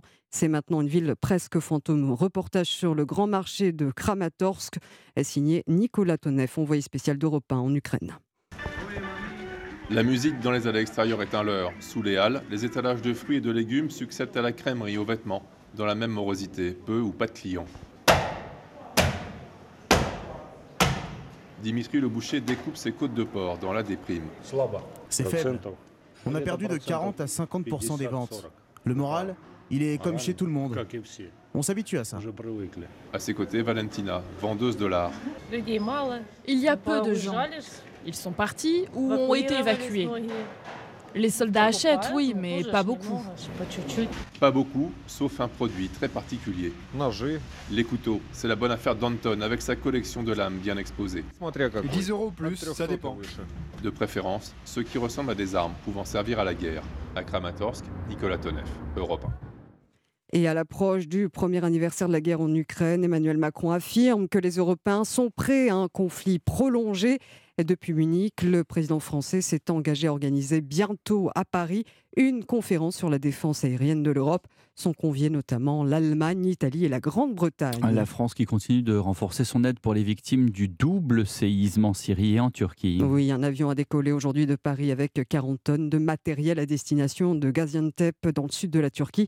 Il y a des abris d'urgence avec notamment 600 tentes familiales qui permettent d'héberger près de 3000 personnes. À bord de l'appareil aussi de quoi faire face aux températures glaciales. 48 appareils de chauffage ou encore 20 groupes électrogènes, des médicaments et plus de 6 tonnes de lait infantile en poudre également dans cette nouvelle aide. Enfin, côté bilan humain, il ne cesse de grimper. On compte désormais plus de 44 000, morts deux semaines après le séisme en Turquie et en Syrie. et on y revient tout à l'heure dans Panorama à 19h30 avec les reporters Guillaume de Monjou qui est allé dans les ruines d'Alep. C'est un reportage exclusif pour le Figaro Magazine. Et Arnaud Bizot qui lui est allé suivre ce séisme en Turquie pour Paris Match. En bref, le calme est en train de revenir au centre commercial Les Quatre Temps à la Défense dans les Hauts-de-Seine. Vers 17h ce soir, un énorme bruit provoqué par la chute d'un homme depuis les étages entraîné un mouvement de foule. Certains ont cru à un coup de feu. Il s'agit d'un suicide. Un homme a sauté du quatrième étage. Donc, les forces de l'ordre sont sur place, tout comme le préfet. Pierre Palmade, mis en examen, placé sous bracelet électronique à l'hôpital. Le comédien de 54 ans a été déféré au parquet hier dans le cadre de l'enquête ouverte pour homicide involontaire et blessures involontaires. Le parquet de Melun, qui avait requis son placement en détention provisoire, va faire appel. Les deux passagers présents dans la voiture au moment de l'accident ont eux été placés sous le statut de témoin assisté pour non-assistance à personne en danger. Il est 19h05 sur Europe 1. On se pose maintenant cette question dans Europe Soir. Quelle suite pour la réforme des retraites? Après la fin de l'examen en première lecture du texte cette nuit à l'Assemblée, sans vote, le texte doit atterrir le 28 février en commission au Sénat puis en séance publique le 2 mars. Les sénateurs qui défendent depuis plusieurs années le report de l'âge de départ à la retraite à 64 ans il devrait tout de même apporter quelques modifications au texte. Alexandre Chevaux. Oui, et parmi les pistes envisagées, un recalcul des bénéficiaires des carrières longues, la remise en cause de la clause du grand-père pour les régimes spéciaux ou encore l'introduction d'une politique familiale indispensable selon les sénateurs pour rééquilibrer le système par répartition. L'objectif, c'est de dégager des marges de manœuvre financières supérieures à celles prévues par le gouvernement qui a multiplié les concessions sociales ces dernières semaines. Précisons que les sénateurs débattront du texte initial du gouvernement dans lequel figure donc notamment l'index senior pourtant rejeté par les députés. Des débats qui se télescoperont avec les manifestations, notamment celle du 7 mars, où les syndicats appellent d'ores et déjà à un blocage du pays. L'exécutif, de son côté, se montre confiant dans l'issue du vote au Sénat. La Chambre haute, qui sera ouverte même les week-ends, a 15 jours pour examiner la réforme. À l'issue, une commission mixte paritaire se réunira. Elle est composée de 7 sénateurs et de 7 députés et doit aboutir à un texte commun qui sera ensuite soumis au vote des deux chambres. La possibilité d'un 49-3 n'est pas à exclure, même si ce n'est, à l'heure actuelle, pas la solution privilégiée par l'exécutif. Alexandre Chauveau du service politique d'Europe 1. Et puis, quelques heures après le clap de fin à l'Assemblée nationale, dans une ambiance électrique, les sanctions tombent. La crise rampante depuis plusieurs semaines chez les LR a trouvé un dénouement aujourd'hui. Le numéro 2 du parti, Aurélien Pradier, a été démis de ses fonctions le président des Républicains, Éric Ciotti, lui reproche son opposition répétée à certaines dispositions clés du texte, pourtant soutenues par sa formation. Nouveau coup dur pour les commerces de l'habillement. San Marina a fermé définitivement ses portes ce soir. Oui, on se dirige vers une liquidation judiciaire du groupe dès lundi, faute d'offres de reprise recevables. L'enseigne de chaussures emploie plus de 600 salariés dans 163 magasins en France. La liste s'allonge donc pour, euh, après la fermeture de Camailleux et le redressement judiciaire de Gosport, André ou encore euh, Pinky. Alors justement, Geoffrey Branger, comment peut-on expliquer cette hécatombe? Eh bien, il y a plusieurs raisons, mais selon Yann Rivoalan, président de la Fédération nationale de prêt-à-porter féminin, qui était l'invité d'Europe 1 ce matin, ces entreprises n'ont surtout pas su s'adapter au nouveau marché. Le monde a changé et ces marques n'ont pas su changer au rythme de la société au cours des 20 dernières années, avec un facteur euh, majeur qui est celui de la transition numérique. Et donc ces sociétés n'ont pas su, à la fois sur les réseaux sociaux, à la fois sur Internet et dans l'expérience en boutique, suivre justement ce changement. Et oui, parce que nos modes de consommation ont énormément évolué depuis quelques années. On achète de plus en plus en ligne. Les ventes ont progressé de 14% en 2022. C'est presque 150 milliards d'euros de chiffre d'affaires, tout simplement du jamais vu. Et puis, les achats de seconde main cartonnent, notamment avec l'application Vinted. Ces évolutions de consommation sont d'ailleurs accélérées avec la crise du Covid.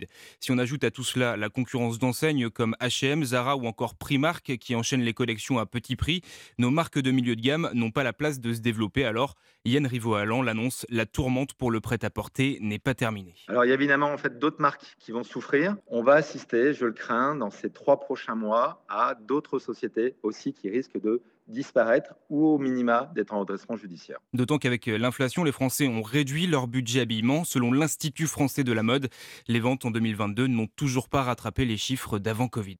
L'inquiétude gagne également les salariés des Galeries Lafayette. 26 magasins sont mis sous sauvegarde par le tribunal de commerce de Bordeaux.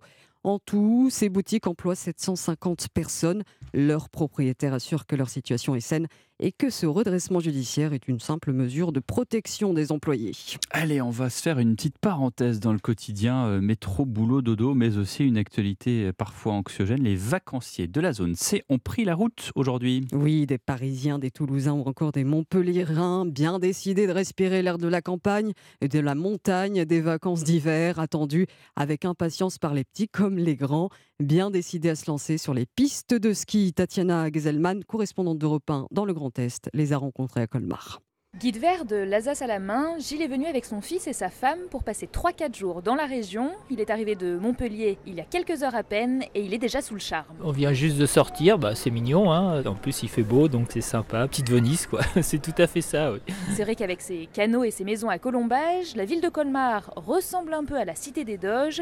Christelle est elle aussi venue en famille depuis la Meurthe-et-Moselle voisine. À chaque fois qu'on revient en Alsace, on est émerveillé par le cadre et euh, bah, Colmar c'est une très jolie ville, on Impression confirmée par son fils, Maë, 14 ans, bien content d'avoir laissé de côté ses cahiers et ses stylos. Il vous reste encore une semaine avant l'école, euh, donc on va en profiter. En profiter pour s'amuser en famille, déconnecter du boulot, se reposer, se promener, profiter du cadre et de la nourriture. Avec notamment un jarret de porc au Minster au menu de ce soir. Colmar, Tatiana Geiselman, Europe. Ouais, et bah avec ça, dis donc, on va pas avoir faim. 19h10, transition toute trouvée pour introduire les sports sur Europe 1. On reste l'âme euh, sur les pistes de ski pour parler du sacre aujourd'hui de la France en biathlon. L'équipe masculine a remporté le relais et décroché l'or au championnat du monde d'Oberhof en Allemagne devant la Norvège et la Suède. Dernier relayeur, Quentin Fillon-Maillet, héros tricolore des, des derniers Jeux Olympiques, savouré d'avoir retrouvé les sommets. On l'écoute. Ça, représente beaucoup, enfin pour moi et je pense aussi pour toute l'équipe parce que, parce que ça fait un moment que, enfin on fait plutôt des bons relais depuis le début de saison, mais euh, face à la Norvège c'est souvent compliqué. Euh, ils, sont, ils sont meilleurs que nous et, aujourd'hui de gagner dans ces conditions-là c'est juste, juste trop bien quoi. Et ça, ça, voilà, ça récompense un peu tous les efforts qu'on met euh, tous ensemble dans l'équipe parce qu'on n'a pas forcément eu ce qu'on voulait depuis le début de saison. Super content, vraiment super content. Réaction donc de Quentin Fillon-Maillet au micro de Pierre Tessot. Le sport, c'est aussi le foot avec la suite de la 24e journée de Ligue 1. À l'affiche Nice face à Reims ce soir et le match vient de se terminer. On retrouve l'envoyé spécial d'Europe 1, Frédéric Elion. Bonsoir Frédéric. Alors, rencontre qui se finit sur un score nul et vierge. Et oui, effectivement, 0-0 comme il y a un mois euh, en Champagne et comme lors du match aller, les deux équipes auraient pu hein, l'emporter. Euh, nice a dominé euh, globalement la rencontre, s'est procuré de nombreuses situations, notamment en première période, mais pas vraiment d'occasion franche. La faute à un manque de justesse dans le dernier geste.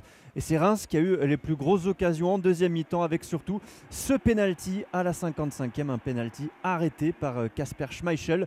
Le gardien niçois a mis en échec Balogun, le meilleur buteur du championnat. 0-0, donc euh, la belle série rémoise se poursuit avec ce 16e match consécutif sans défaite en Ligue 1.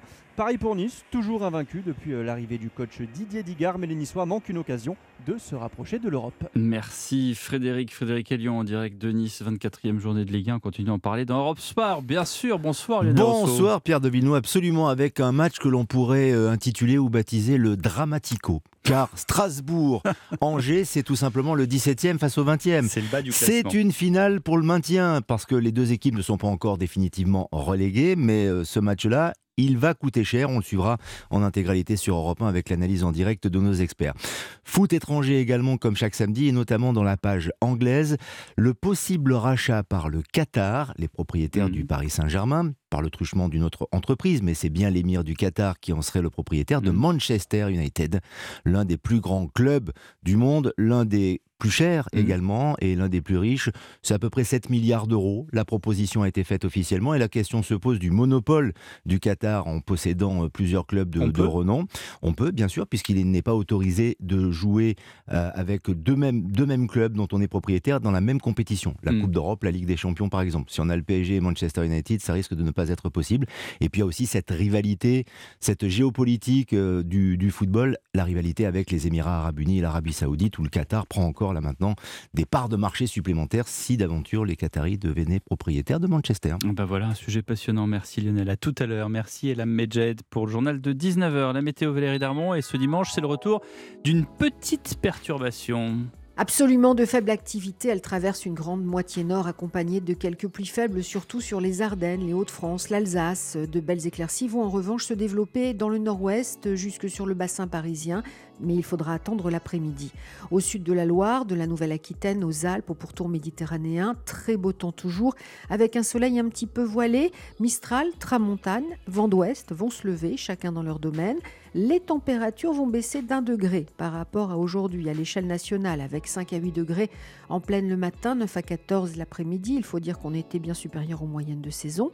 On va ressentir aussi une légère baisse au nord de la Seine parce que le vent va tourner au nord-est. Je vous donne les maximales de ce dimanche, entre 11 à Charleville-Mézières et 20 degrés à Nîmes, avec euh, à Paris 13 euh, degrés, 15 degrés à Nice, Angoulême, Tours et Nantes, 17 à Bastia, Périgueux et Toulon. Merci Valérie Darmon. Dans un instant, une exposition qui vous en met plein la vue. L'Atelier des Lumières retrace la vie de Marc Chagall, peintre de génie, héros pictural du XXe siècle, qui euh, notamment a connu Paris et New York. Sa petite fille Mérette Meyer, ainsi que le commissaire de l'exposition qui va durer un an, Gianfranco Iannuzzi, sont mes invités. À tout de suite. Europe Soir Weekend.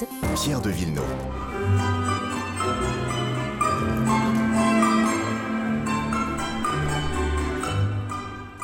Voilà, une immersion à l'Atelier des Lumières à Paris. C'est la musique que vous pouvez euh, entendre euh, pour cette euh, exposition Chagall, qui est d'ailleurs complétée par une exposition Paul Klee, mais on va surtout parler de Chagall. Bonjour à vous, Mérette Meyer. Bonjour. Vous êtes la petite fille de Marc Chagall et également la coprésidente du comité Chagall. Bonjour à vous, Gianfranco Iannuzzi. Vous êtes le directeur artistique de cette euh, exposition. Alors c'est ça qui, que je trouve assez euh, étrange. Quand on parle d'exposition, on s'attend quand même à des choses assez figées. Hein. Euh, quand on dit à ses enfants, adolescents, on va t'emmener dans une exposition, ils font oh non, pas une exposition. Là, le terme on en prend plein la vue est tout à fait justifié. Ben là, c'est tout le contraire, en effet, parce que l'exposition immersive est, justement faite pour mettre le public à l'intérieur de l'art. Et justement, vous parlez des enfants, les enfants, ils s'amusent, ils courent dans, l'espace. Et je pense que euh, la mémoire qu'ils auront de cette expérience, ça sera peut-être plus fort de celle de juste ouvrir un livre sur l'artiste. Mais ça voudrait dire que vous avez peut-être d'abord pensé aux enfants qu'aux adultes. On parle beaucoup d'éducation dans ce monde, et je ne parle pas seulement en France, mais d'une certaine manière. On dit toujours, regardez ce qui se passe, les événements tragiques dans le monde, c'est aussi parce qu'il y a un manque d'éducation. Est-ce que, d'une certaine manière, quand vous avez pensé à, à ce travail, vous avez dit, on va aussi penser aux enfants pour qu'ils apprennent, et grâce à cet apprentissage, ils vont pouvoir être des êtres meilleurs? Pourquoi pas? Sûrement, je pense qu'il euh, voilà, il faut parler aux nouvelles générations et euh, c'est langage euh, qui est plus immersif et, technologique peut-être, mais surtout émotionnel, euh, parle beaucoup plus aux nouvelles générations et aux enfants aussi qui peuvent effectivement vivre cette expérience. Meret Meyer, vous avez été enfant quand vous avez vu les premiers tableaux de Chagall, évidemment. Euh, puisqu'on parle des enfants, vous vouliez rajouter quelque chose là-dessus? Oui, je, voulais tout simplement ajouter euh, par rapport aux générations qui, peuvent euh, être nourries par cette exposition immersive, qui n'est jamais trop tard pour devenir meilleur. Donc, ce n'est pas uniquement, bien entendu, les nouvelles générations. On peut aussi avoir une âme jeune en étant un peu plus, un peu plus mûr, pour ne pas on dire. Peut se rattraper on peut, on peut se rattraper, il n'est jamais trop tard de se rattraper. Euh, donc, quel meilleur enseignement peut-on euh, transmettre à toutes les générations, quelles qu'elles soient?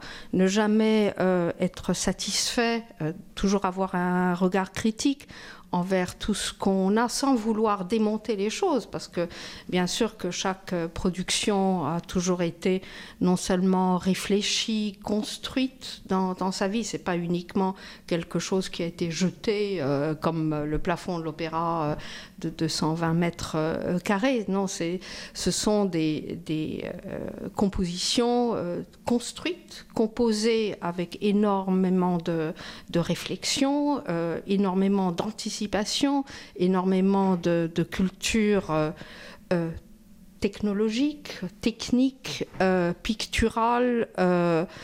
euh, et énormément d'exigences personnelles qu'on sent d'ailleurs à travers des, des sujets qu'on croit être simples, qu'on croit être euh, oui, simple d'abord, ou tout simplement euh, léger, mais qui au contraire sont le fruit d'une... C'est le propre de Chagall. De voir des dessins presque enfantins qui en réalité traduisent une, tragédie ou, euh, des, heures sombres de l'histoire. ou de... Oui, les, les, sujets sont, sont toujours le, fruit d'une grande expérience, d'une grande, d'une grande, pas seulement d'une souffrance, mais d'un vécu euh, à travers euh, différents, différents temps. Bah, il faut euh, dire qu'il a sombre, sombre. Il a traversé une époque de l'histoire qui était celle où il y avait les guerres, celle où il y avait les déportations, celle où il y avait les massacres, celle où il y avait les génocides, celle où, enfin, pardon c'est lourd hein, comme héritage, ce qu'il a traversé à travers énormément de, pays, et pourtant sur la même planète. Donc c'est ça qui est assez étonnant. il a pu, je parle sous votre contrôle bien sûr, mais s'interroger sur l'humain, sur euh, qu'est-ce qu'il y a dans la tête de l'humain pour être aussi euh, terrible d'une certaine manière. Oui, donc il, nous enseigne non seulement toutes ces, expériences euh, auxquelles il a, il a survécu, bien heureusement, c'est aussi difficile d'avoir survécu. Euh, parmi d'autres. parmi d'autres. Euh, donc, euh, le, le, fait qu'il qu'il ait survécu pendant la Deuxième Guerre lui fait écrire ce, ce, poignant poème aux artistes martyrs, comme toute la correspondance dont on a aujourd'hui connaissance en yiddish, en russe, en, dans différentes langues, que nous découvrons peu à peu et qui nous enseigne à quel point euh, c'était un artiste euh, engagé euh, aux, côtés, des causes euh, pour lesquelles il, se battait toujours, mais sans vouloir noircir le tableau. C'était pas du tout de vouloir démontrer la gravité, les, les, scènes ensanglantées, pas du tout. Au contraire, de, pouvoir montrer la mouvance qu'il y a entre toutes les, scènes, donc aussi l'interaction activité entre tous les, personnages qui fait que euh, cette euh, exposition immersive aujourd'hui répond à, toutes les exigences qui étaient les siennes. Alors elle est immersive, mais euh, Merit Meyer a parlé à l'instant d'un travail extrêmement précis de Chagall, tout était construit. Alors vous, Gianfranco Iannuzzi, vous êtes là et vous avez déconstruit. Mais alors j'imagine qu'il a fallu tout autant de précision pour déconstruire de façon intelligente. Oui, le travail de Chagall il est tellement riche et, diversifié euh, que pour le mettre en scène, il faut d'abord s'en approprier, euh, le connaître. Alors on commence par où?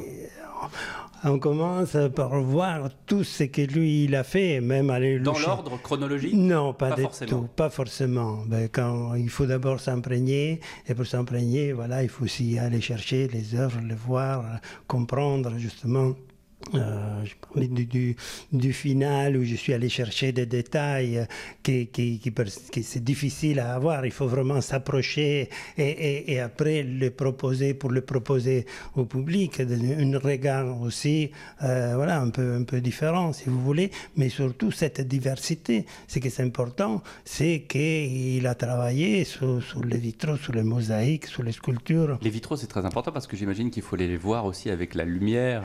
Justement, c'est la lumière, c'est la transparence. Lui, d'ailleurs, il parle de ça. C'est la transparence de mon cœur. Il dit c'est la lumière qui vient par derrière. Et, d'ailleurs, il a fait des, choses magnifiques à ce niveau-là, avec ses couleurs. Et, en travaillant sur les, sur les vitraux, on a vraiment la sensation de sa relation à la couleur. Mm. Oh, et c'est ça que j'essaie aussi d'exprimer avec le rouge d'abord, et après Adassa avec le vert, les jeunes, les et finir sur le bleu de Chicago. Et donc là, on sent toutes les couleurs avec la lumière qui vient par derrière et qui nous euh, inonde de notre cœur et notre esprit. Mérite Meyer. C'est de comprendre à quel point euh, il a intégré les espaces dans lesquels il a réalisé des, des, euh, des projets, des réalisations, autant euh, dans les cathédrales que les synagogues qui étaient, constru qui étaient construites euh, pour cela, mais à l'Opéra de Paris, comment, se fait-il qu'il ait su euh, intégrer à, à, tel point, avec autant de talent et naturel, sans le dire, sans avoir étudié l'architecture, sans avoir dit mais comment est-ce qu'on entend ou on voit de tel et tel côté telle et mmh. telle chose, mais tout simplement à, à travers toutes ces esquisses préparatoires et avec une intuition euh, spatiale incroyable qui nous émerveille encore aujourd'hui, autant euh, quand on voit un ballet contemporain ou une production euh, plus, plus classique, on est toujours étonné de voir qu'on ne voit pas la même chose. Oui, c'est vrai. De, du plafond. Et c'est la même chose. Il y a une pour... résonance, en fait, qui, qui Oui, il y, a une il y a une résonance, voilà. mais dynamique. Oui, oui. Voilà, dynamique. Qui diffère. Dynamique. Donc, c'est quelque chose de circulaire. Et où qu'on soit assis, et c'est la même chose pour, pour l'acteur ou le danseur ou l'intervenant sur, sur la scène, il voit autre chose aussi. Donc il y a une, une triangularité ou une interactivité qui se crée. Et c'est ça aussi qui est assez étonnant euh, quand on découvre euh, aujourd'hui euh, le plafond de l'opéra qui, qui est en mouvance sur, Autour de sur, nous, hein. sur, ouais, les ouais, sur les cimaises de, de l'atelier des Lumières. Ça, ça nous renvoie vers une lecture qu'on peut avoir mm. au sein même de l'opéra Garnier. Tiens, Franco, Effectivement, mm. c'est un choix de mettre en scène le plafond de l'opéra, pas de façon statique, mais ouais. donnant justement euh, cette rotation, -hmm. je dirais, non, qui, qui donnait euh, à la, au cercle, et comme lui, il a positionné toutes les, les différents euh, opéras et représentations mmh. de l'opéra autour d'un cercle. Et donc la mise en scène va justement euh, proposer comme si notre regard, il n'est pas figé, mais comme si on tourne autour euh, du, pla du, plafond. Comment on a fait le choix de la musique? Parce que évidemment, il y a Chagall, Paris, New York, donc il y a évidemment... On entend euh, Porgy and Bess, on entend euh, des choses très très américaines, et puis de la musique très très parisienne des années 50, euh, et puis évidemment de l'opéra, euh, Carmen de Bizet. Bon voilà, ça a été. Comment est-ce que vous avez fait la playlist, comme on dit aujourd'hui? Ben, euh, le parcours musical, euh, c'est pas quelque chose qui vient après et qui est collé sur les images. C'est quelque chose qu'on choisit en même temps que, que, les images parce que la musique va nous donner aussi l'émotion de, de, par rapport à ce qu'on voit.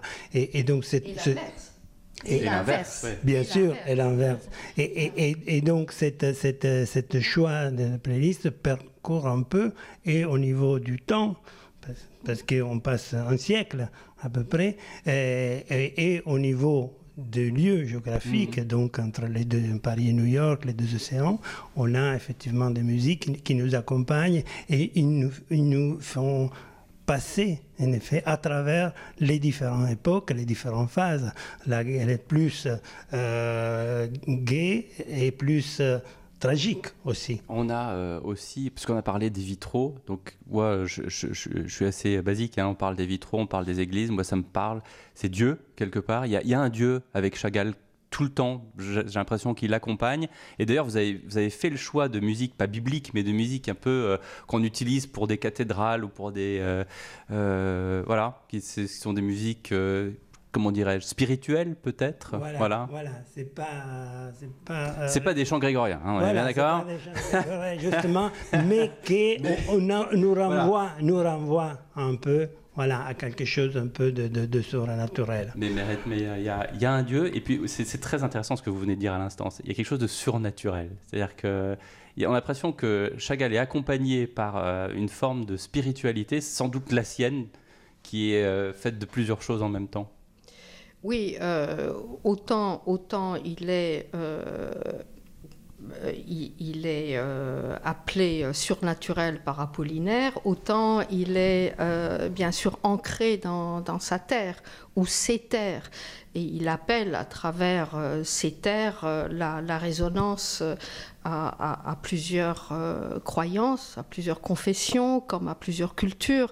il serait, il serait peu, peu aisé de, de dire que il est uniquement d'une seule couleur ou d'une seule, d'une seule tonalité. Au contraire, il est curieux de plein de... Pas, seulement, il n'est pas seulement curieux, mais il est, euh, il, est, il est imprégné, il est témoin aussi de cette nécessité de, de créer le lien, de créer le dialogue, euh, et, c'est vraiment... Ce qu'on euh, aimerait faire aujourd'hui d'ailleurs. On aimerait dire à tout le monde, vous savez, on a un seul Dieu. Oui. Euh, je veux dire, le, jour où il y a eu euh, l'inauguration des vitraux euh, à Dassa en Israël, hmm. son, discours était, était teinté de, la relation entre tous les peuples de, cette région. On est un peu éloigné malheureusement de, cette, de cette réalité, mais c'est vraiment le, le dessin principal qui euh, qui témoigne de son œuvre. Eh bien, merci beaucoup de votre témoignage et de ce témoignage grandeur nature. Encore une fois, on en prend plein la vue. On va se quitter en musique à nouveau pour cette exposition que vous pouvez aller voir jusqu'au mois de janvier prochain.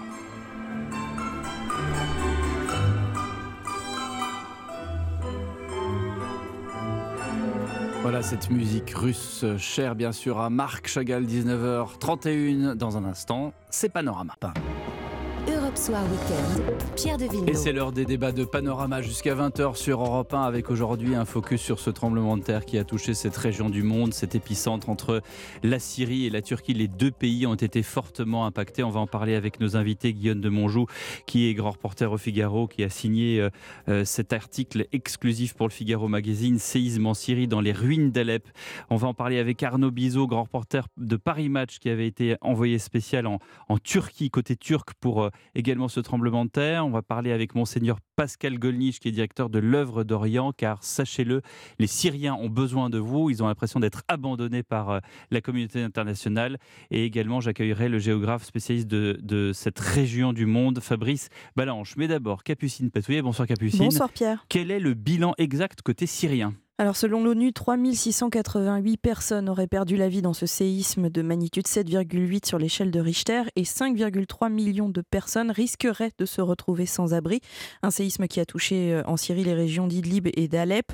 Une épreuve de plus pour cette population qui subit déjà les effets de la guerre civile depuis 2011. 90% des Syriens vivraient aujourd'hui sous le seuil de pauvreté et 3,7 millions d'entre eux vivraient d'ailleurs en Turquie après avoir tenté de fuir la situation dans leur pays. Mais qu'en est-il de l'aide humanitaire sur place Alors cette semaine, l'ONU a lancé un appel à l'aide pour secourir la Syrie et récolter 367 millions d'euros, 397 millions de dollars, une somme qui couvrirait une période de trois mois selon son secrétaire général Antonio Gutiérrez. L'aide humanitaire qui, si elle parvient à se rendre rapidement sur place en Turquie, a plus de difficultés à parvenir à destination dans la province d'Idlib ou encore Alep et ses alentours. Lundi, le président Bachar al-Assad a accepté que deux postes frontaliers permettent le passage des secours à Bab el-Awa, situé à 50 km d'Alep, et Bab al-Salama, qui abrite par ailleurs un camp de réfugiés syriens. Bachar al-Assad, qui est un point de crispation à lui seul pour déverrouiller l'aide humanitaire, accusé d'opportunisme politique dans cette crise, pour demander l'abandon des sanctions qui le visent depuis le début de la guerre civile en 2011. Merci Capucine Patouillet. Bonsoir Guillaume de Monjou. Bonsoir Pierre. Merci d'être avec nous. Vous êtes grand reporter au Figaro. Vous revenez tout juste d'Alep euh, où vous avez réussi à passer. Vous êtes, je pense, une des très très rares journalistes à, pouvoir être rendu en, en, Syrie. Vous revenez avec quel constat, avec quels souvenirs, avec quelles images dans la tête? Alors c'est un pays que je que j'ai eu la chance de connaître euh, avant la guerre et dans lequel j'étais venue il y a déjà un an et demi, mais je ne m'attendais pas euh, il y a un an et demi à voir qu'il pourrait descendre plus bas qu'il n'était. C'est-à-dire que quand votre journaliste dit 90% de Syriens vivent sous le seuil de pauvreté, en fait euh, c'est très très paradoxal puisque ils gardent la tête haute, une sorte de dignité, une façon malgré tout de recevoir l'étranger que nous sommes avec euh, courtoisie, euh, élégance, sans se répandre sur leurs problèmes, sans pleurer, sans exprimer leur, euh, leur désarroi et leur tristesse. Et en même temps, quand vous voyez le quotidien de leur vie, c'est un espèce d'enchaînement de queues dans les, devant les boulangeries pour essayer d'obtenir la ration de pain qui leur est autorisée, le mazout pour s'octroyer quelques heures de chauffage par jour, les pénuries d'électricité en permanence, les pénuries d'huile d'olive. mais je, on n'imagine pas combien la journée journée d'un Syrien d'aujourd'hui n'a plus rien à voir avec celle euh, qu'il connaissait il y a dix ans. Et donc, ce que j'ai vu là, c'est-à-dire j'ai vu un peuple à terre, complètement euh, effaré d'avoir encore une sorte de plaie d'Égypte qui s'abat sur lui, comme comme si l'enfer avait n'avait pas de fond en fait, que ça pouvait encore descendre. Et il continuait à garder cette espèce d'âme, c'est ce qu'on appelle la résilience, mais c'est un mot extrêmement fatigué qu'il ne faudrait plus jamais utiliser les concernant parce que eux-mêmes ne peuvent plus l'entendre, mais une espèce de capacité à dire c'est comme ça, nous allons y arriver, nous nous tenons ensemble devant cette, euh, ce déferlement de, de, d'Avani et nous allons réussir à remonter la, pente. Donc moi, je suis reparti de là, si vous voulez, j'aurais pu repartir en, hurlant, en mmh. pleurant, etc. Mmh. Je suis reparti avec une espèce d'impression qu'il y avait dans ce peuple une flamme, quelque chose de plus grand que lui, plus grand que nous, et qui était comme une sorte de voilà de, d'appétit de, s'en sortir, quoi qu'il arrive, et de montrer que le peuple syrien était un peuple fort et qu'ils allaient survivre encore à, cette épreuve. Vous avez suivi les opérations de secours, les opérations de, décastrement des, des, populations qui étaient encore enfouies sous les gravats? Oui, mais alors c'est, j'ai presque honte parce que je, je, je, n'ai vu, mais il y, en a, il y avait des besoins. C'est comme s'il y avait 1% des besoins qui hmm. se voyaient à œil nu, c'est-à-dire des gens qui dorment vraiment dans la rue sans aucun matelas, sans aucune couverture et qui n'ont même pas autre chose que des vagues restes de sandwich à, à, à manger et à acheter. Euh, le, vous voyez, ils, ils, jettent les derniers plastiques dans le feu pour garder un peu de température chaude autour des enfants, par exemple, pour qu'ils passent la nuit. Donc j'ai vu une aide arriver sporadique, extrêmement mal organisé, euh, à part autour des églises, parce que ça, ça m'a vraiment qui vient de, de, comment dirais-je, de Damas ou de Non, que de voisinage. C'est-à-dire que là, moi, il se trouve que j'ai vu, euh, j'ai vu que, par exemple, des, des, des, ONG, des associations comme l'œuvre d'Orient, hmm. l'AED, qui sont déjà implantées dans ce pays, le CCFD, qui sont des, des associations qui ont habitude de, de s'appuyer sur des acteurs locaux qui sont des Syriens, qui eux-mêmes qui sont fiables et dont ils connaissent euh, la droiture, disons. Eh ben à travers eux, ils arrivent à faire transiter euh, des livraisons de couverture en extrême urgence, des repas qui sont distribués chaque jour, un repas chaud aux personnes isolées euh, dans, dans, dans, des centres d'accueil. Et grâce à ces, disons, à ces associations très très bien implantés dans le pays, dans le nord notamment, eh bien euh, certains Syriens arrivent à, trouver des lieux d'accueil, des endroits où hmm. on leur sert un plat chaud, où on arrive à les réchauffer, à s'occuper de leurs enfants tout simplement. Mais ce que j'ai vu, c'est que les besoins étaient criants et que surtout les Syriens que j'ai vus dans la rue dormir pour la quatrième nuit consécutive par moins 2 degrés avec des bébés de un mois dans les bras, ces Syriens-là, ils savaient pas où aller tout simplement. Ils ne savaient pas si leur maison était potentiellement réhabitable et deuxièmement, ils ne savaient pas non plus si dans trois semaines quelqu'un leur aurait trouvé un endroit où dormir. C'est-à-dire que c'est très très rare en fait euh, dans la communauté internationale. On a toujours des systèmes d'aide d'urgence, des tentes qui se montent en cinq minutes. Hmm. On a toujours vu ça pour les tsunamis, etc. Mais comme en Syrie, il y a ce problématique politique qui bloque un peu tout le monde?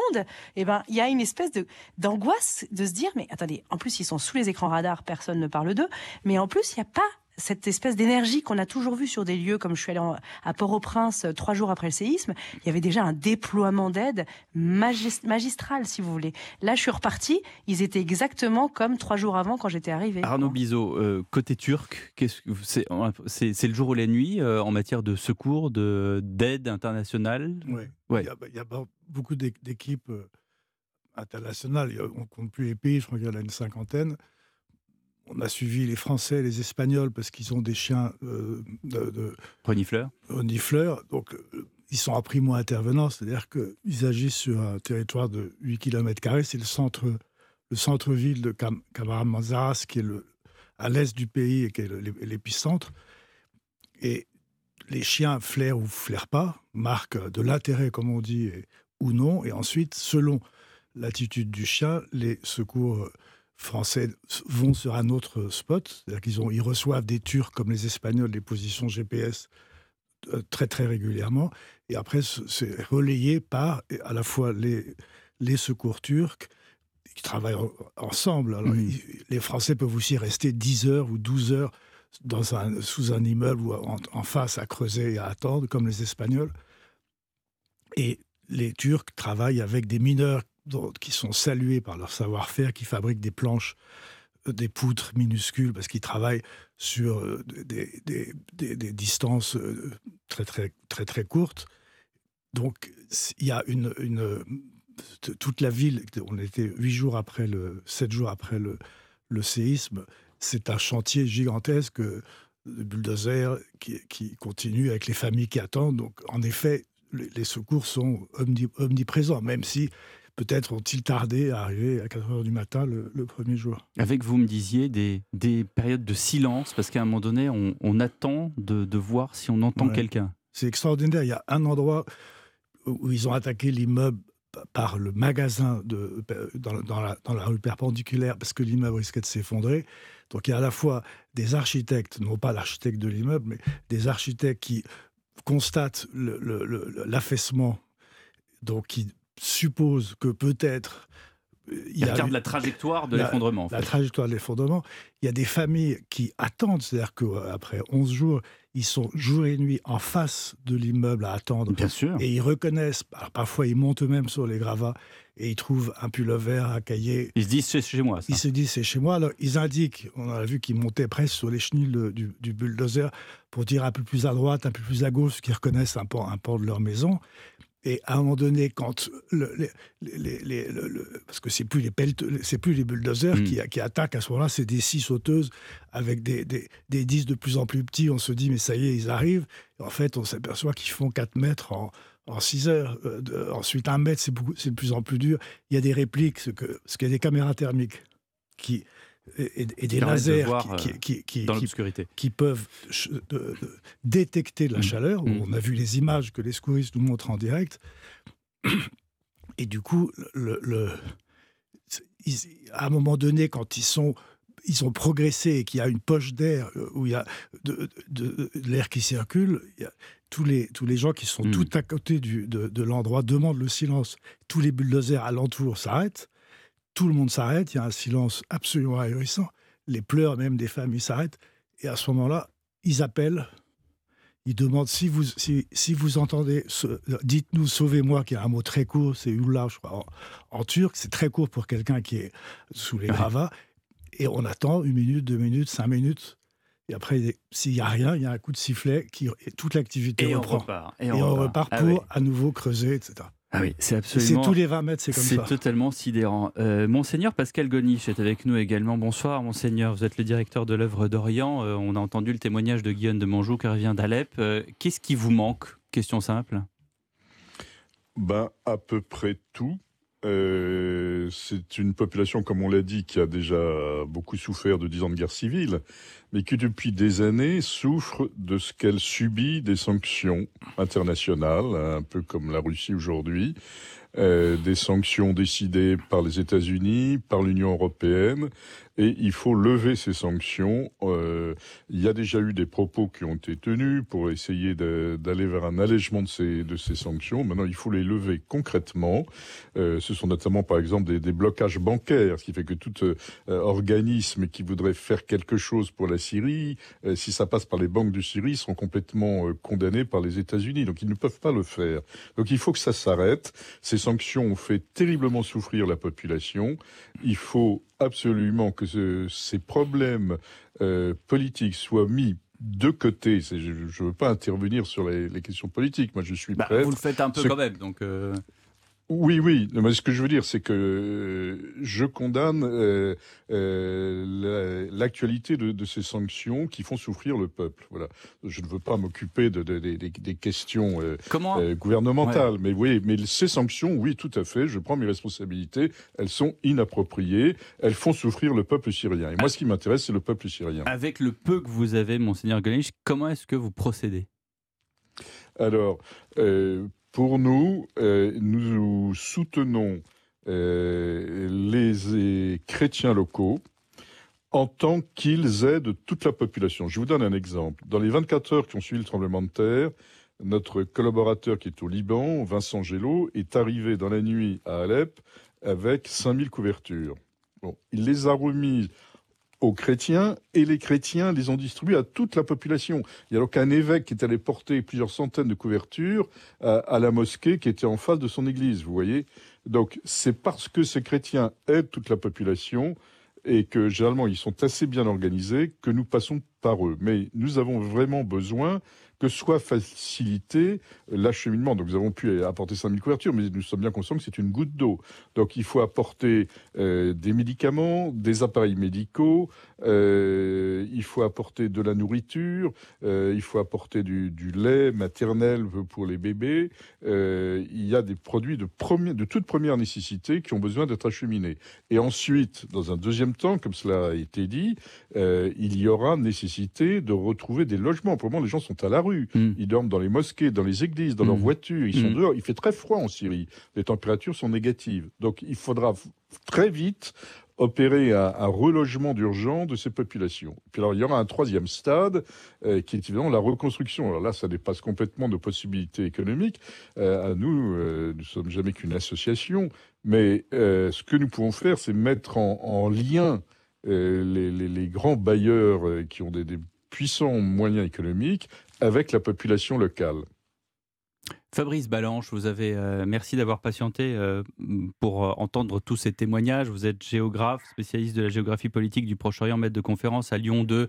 il va y avoir évidemment une période de reconstruction. Tout cela n'est pas aisé, notamment en Syrie à cause de ce qu'on vient d'entendre et, et, les, questions politiques. Mais est-ce qu'on peut, question simple, reconstruire dans une zone qui est où on se dit que justement, surtout, il ne faut pas reconstruire oui, c'est tout le, problème. Euh, en fait, euh, les sanctions euh, empêchent la reconstruction du pays, ça, c'est très clair. Les entrepreneurs syriens qui sont à l'étranger, qui voudraient revenir à Alep, ils ne le font pas en priorité à cause, à de ces sanctions, parce qu'ils ont peur ensuite d'être blacklistés et puis ils n'arrivent pas à acheter du matériel à l'étranger. Euh, il faut savoir que l'aide humanitaire occidentale à destination de la Syrie, que ce soit le centre de crise français, l'Union européenne, il y a un mot qui est tabou, le mot reconstruction. Euh, les ONG qui sont euh, en, Syrie peuvent mettre des rustines, peuvent rafistoler, mais c'est interdit de, reconstruire, les bailleurs de fonds ne, l'autorisent pas. Donc là, il faudra vraiment, si on veut éviter que ce pays s'enfonce encore dans, la catastrophe humanitaire, lever les sanctions, je crois que les États-Unis ont levé provisoirement les sanctions financières pour 180 jours afin de, permettre les, transferts financiers, comme l'a dit Monseigneur Golnisch, parce que ça, ça bloque justement les, financements des ONG. Mais ça, c'est pour la Syrie gouvernementale. Il y a le, problème des, zones rebelles, la zone djihadiste euh, d'Idleb et la zone contrôlée par les, milices pro-turques au nord. Là, le problème, c'est que la sécurité n'est pas assurée euh, pour, euh, pour les ONG. Euh, elles travaillent à partir de la Turquie, elles font des visites euh, rapides euh, de moins d'une journée dans cette zone parce qu'ils ne peuvent pas envoyer d'expatriés en, permanence et faire un travail de fond parce que vous avez les, djihadistes d'un côté et les milices pro-turques de l'autre qui, se battent entre elles, y compris pour accaparer l'aide humanitaire. C'est ce que vous avez constaté aussi, Arnaud Bizot? Oui. Y a les passages sont difficiles entre les deux pays. Oui, c'est-à-dire qu'il après, l'aide n'arrive pas forcément à destination. Et on a rencontré le fils d'un des ministres de, Bachar avant, la guerre, qui a une ONG à Gaziantep, qui est la ville qui est à, peu près à 80 km de l'épicentre euh, du séisme, qui a, a, fondé une ONG et qui a un malfou à, acheminer des camions. Alors là, il est en train de demander des finances. Euh, pour, pour, pour, le, séisme, mais il explique, on a essayé de le suivre. il y a eu deux, trois convois qui ne, qui ne sont jamais partis. Guillaume de Monjou, euh, sur l'aspect euh, politique, vous avez enquêté aussi, vous avez eu des témoignages? Ah, c'est très difficile euh, de. En fait, euh, c'est un pays qui est quand même sous chape de plomb et euh, les, les, Syriens qui sont restés en Syrie sont extrêmement prudents lorsqu'il s'agit de parler de la vie politique et le, de, de ce qui se passe au-dessus de leur tête, en fait, des décisions politiques qui sont prises, puisqu'ils savent précisément que la moindre, la moindre, la, moindre médisance ou la, moindre lucidité sur la façon dont les choses se déroulent les met vraiment en danger. Donc en fait, parler politique en, Syrie, c'est d'ailleurs un peu vain puisque la situation ne bouge pas, que tout le monde disait Bachar el-Assad quasiment démis d'emblée en 2011-2012 et en fait il est toujours là et il va probablement euh, maintenir euh, euh, sa position. voilà, donc il, s'occupe lui d'une Syrie utile qui, qui, qui se, qui, a vraiment délimité dans son territoire. Et comme le disait très justement Fabrice Balanche, tous ces territoires du Nord dans lesquels le, séisme a été particulièrement douloureux sont des territoires complexes pour lui, des territoires truffés pour lui de, zones d'ombre qu'il ne veut pas traiter de façon démocratique. Et donc il est plutôt, à mon avis, soucieux de maintenir autour de Damas, euh, autour d'Alep, de Homs, euh, autour des grandes villes, une espèce d'équilibre apparent où les enfants vont à l'école, où euh, les bus tournent, où, où la vie est à peu près normale, comme si elle était dans un monde un peu clos, clos de la guerre. Mais en fait, dans tout ce pourtour, il y a, y, a, beaucoup, beaucoup de souffrance et, et Mais les gens attendent quoi? Les gens attendent quelque chose, attendent un signal ou n'attendent plus rien? En vous écoutant, Guillaume, j'ai l'impression d'avoir une sorte d'inertie. Ils attendent un visa, un visa pour partir. C'est 99% des Syriens à qui j'ai parlé, et même ceux qui ont encore des moyens, qui ont encore une vie euh, euh, presque normale, qui continuent à aller chaque matin dans leur petite entreprise, faire tourner leur métier à tisser pour euh, faire, pour livrer des, des, des t-shirts dans les écoles. Enfin, je sais pas. Tous ces gens-là continuent à vous dire, mais si jamais vous voyez une fenêtre de tir pour m'obtenir un visa, mais tout de suite, donnez-le-moi. Je n'en peux plus. Je n'ai aucun avenir ici. Regardez ce qui s'est passé la gestion du Covid, la gestion de, euh, de la guerre. Enfin, c'est hmm. absolument. On nous humilie tout le temps. Nous n'avons aucun espoir dans l'avenir immédiat de ce pays. Arnaud Bizot, vous avez à peu près 40 ans de reportage derrière vous, je crois. Euh, vous avez vu des choses totalement inouïes euh, lors de votre carrière. On est quand même dans une, dans une impasse, là, pour, pour ce qui concerne les Syriens.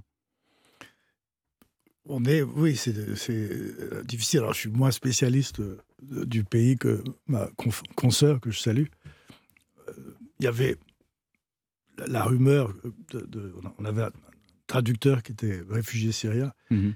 qui était très, très utile et, qui nous relayait les réseaux sociaux et disait que les Turcs, dès qu'ils trouvaient des Syriens euh, dans des immeubles effondrés, passaient à l'immeuble d'à côté. Enfin, il y a toute cette espèce de. Mais cela dit, ils sont à la fois euh, au même, titre que les Turcs, qui sont dans, on les aide, ils sont dans des tentes de la FAD qui, gèrent les catastrophes. C'est la sécurité civile turque, hein, la FAD. Donc ils sont, euh, ils sont totalement intégrés dans le, dans le, dans, le, mhm. paysage des secours. Euh, Pascal Golnisch, euh, cette, cette, volonté d'abandonner son pays, c'est, on arrive quand même au, au bout du bout du bout du bout de, de, ce que constitue en fait un être humain. C'est terrible. Oui, oui, bien sûr. Euh, mais si vous habitez comme ça dans un pays qui s'effondre euh, pendant si longtemps, pendant 10 ans, 15 ans, eh ben c'est vrai que vous avez envie, notamment si vous êtes euh, père ou mère de famille, d'envisager un autre avenir pour, pour votre famille. Mais je voudrais tout de même aussi souligner l'extraordinaire courage de certains Syriens. Il y en a qui n'en peuvent plus, c'est vrai, mais il y en a aussi qui veulent essayer de reconstruire quelque chose. Euh, l'œuvre d'Orient a soutenu quatre Hop Centers pour euh, permettre à des jeunes adultes de réaliser quelque chose, d'entreprendre quelque chose, euh, une, vous savez, ce genre de micro-entreprise avec du microcrédit, une petite exploitation agricole, artisanale, etc., pour repartir. Et il y a quand même des jeunes Syriens qui, sans doute, voudraient peut-être quitter leur pays, mais puisqu'ils y sont, sont tout de même prêts à, se bouger. Vous voyez, j'ai l'impression parfois euh, le noyer qui arrive au, fond et qui donne un coup de pied sur hmm. euh, euh, du sol pour essayer de remonter à la surface. Et ça, je le sens chez les Syriens. je ne le sens pas toujours ailleurs. il y a des Syriens qui, qui, donnent le coup de pied pour remonter à la surface pour respirer. Fabrice Ballange, vous avez parlé de, de, la Syrie. On a moins parlé avec vous de la Turquie. Il y a eu ce tremblement de terre, cette zone qui a été touchée après, il y a beaucoup de gens et beaucoup d'observateurs qui disent que maintenant on craint, et ça fait plusieurs années maintenant, un grand, grand tremblement de terre euh, dans la région d'Istanbul. Comment est-ce que les, autorités turques s'organisent en prévention de ce qui pourrait arriver? La, Turquie a, quand même des capacités techniques, scientifiques pour, pour prévoir les, tremblements de terre. Euh, le souci, c'est que on, l'a bien vu avec ce tremblement de terre à Gaziantep, en Antakya, euh, c'est que les normes sismiques depuis 20 ans finalement euh, n'ont pas été respectées. Il y a un boom de l'immobilier en, en, hmm. Turquie. Erdogan voulait fournir des logements pas chers, à, notamment à la population et surtout à sa, à sa clientèle électorale. Euh, on peut avoir légitimement des inquiétudes si on a un, tremblement de terre dans la région d'Istanbul, euh, vu euh, la, piètre qualité des, constructions qui ont été effectuées depuis ces, 20 dernières années, depuis le moment où Erdogan est, au pouvoir. Ça, c'est un point important pour sa, pour sa campagne présidentielle. C'est-à-dire que la, politique rejoint toujours, c'est-à-dire qu'elle s'immisce toujours dans les catastrophes humaines les plus terribles, en fait. Bah, les catastrophes en fait révèlent, euh, euh, révèlent la corruption, révèlent la gabegie, euh, révèlent l'absence de, prévision d'un pouvoir qui cherche à se maintenir. Là, on, on donnait l'exemple dans la région d'Antioche d'un maire qui a refusé bec et ongle les, les plans de construction mmh. de, l'État, de l'AKP, refusant les grands immeubles au profit des petits immeubles et sa ville euh, n'a pratiquement pas été touchée par, par, le séisme, alors que tous les autres bâtiments euh, construits euh, par comment dire, des, municipalités AKP se sont effondrés. Donc quoi, effectivement, il y a des, probabilités. Pardon, Arnaud Bizot. Non, on a l'impression que le, c'est, assez extraordinaire que, le, que la Terre a frappé, enfin que les entrailles de la Terre ont frappé au hasard. Il y a dans ce centre-ville de, l'épicentre des immeubles, on a l'impression qu'ils sont construits pareil, que ceux qui se sont effondrés, qui sont intacts. Il y a Gaziantep, un quartier où un seul immeuble s'est effondré, l'architecte d'ailleurs, le promoteur, euh, a été arrêté à Istanbul, il essayait de fuir au Monténégro, et une des habitantes expliquait que ça faisait des années qu'elle parlait des fissures, qu'il allait se passer quelque chose. Donc, euh, il y, a également un sismologue turc et un néerlandais qui ont expliqué euh, aux télévisions turques mm. que, ça devait arriver. Mais le problème, c'est qu'ils n'ont pas prévu euh, la, date et l'heure. C'est-à-dire qu'il a fallu à ce moment-là, si on les prend au sérieux, de déplacer 5 euh, millions de personnes et attendre que ça arrive. Donc la, la, la prévoyance s'arrête à une date la prévoyance, d'ailleurs, on la retrouve dans votre reportage, Guillaume de Monjou, où vous dites, euh, enfin en tout cas c'est une quote, c'est une citation de quelqu'un qui dit Les bombes, ce n'était rien à côté du séisme, on pouvait les anticiper. C'est pas de l'humour noir, mais enfin c'est euh, c'est terrible à lire. Mais vous reconnaissez de, l'immense liberté intérieure qu'ont les Syriens. En fait, ils ont cette espèce de subtilité. Dans... Faire un reportage en Syrie, c'est vraiment pour un journaliste une, une grande, un grand cadeau parce qu'on est souvent frappé par l'homme de la rue qui, euh, je me rappelle, il y en avait un là il y a deux jours qui avait son balai, donc il, était balayeur de rue. Il avait une clé euh, qui pendait à son trousseau. Il n'y avait rien d'autre et la clé probablement ouvrait, ouvrait sur une porte dans laquelle euh, il n'allait pas, mhm. enfin derrière laquelle il n'y avait plus rien pour lui. Et puis il y avait un, coupe-ongle à côté qui pendait aussi, qui cliquetait en même temps. Et, vous voyez, cet homme-là a été capable de me dire, vous voyez, on avait à peu près tout perdu, sauf notre maison. Et ben maintenant, même ça, on l'a perdu. Et, avec un sourire élégant qui, donne l'impression que Monseigneur Goniche, quand, quand il parle de, de quelqu'un qui rebondit, qui, pousse une dernière fois avant de se noyer euh, le, bout de la terre, et ben c'est un peu ça qu'on ressent il avait réussi. On sent qu'ils ont à maintenir Ils son, ont une capacité. son élégance, c'est ce que vous vouliez dire. Merci beaucoup Guillaume de Monjou. Séisme en Syrie dans les ruines d'Alep, c'est à lire dans le Figaro magazine. Merci à vous Arnaud Bizot pour votre reportage à lire dans euh, Paris Match. Merci euh, Monseigneur Golnisch et merci à vous Fabrice Balanche. Le sport tout de suite, Lionel Rousseau.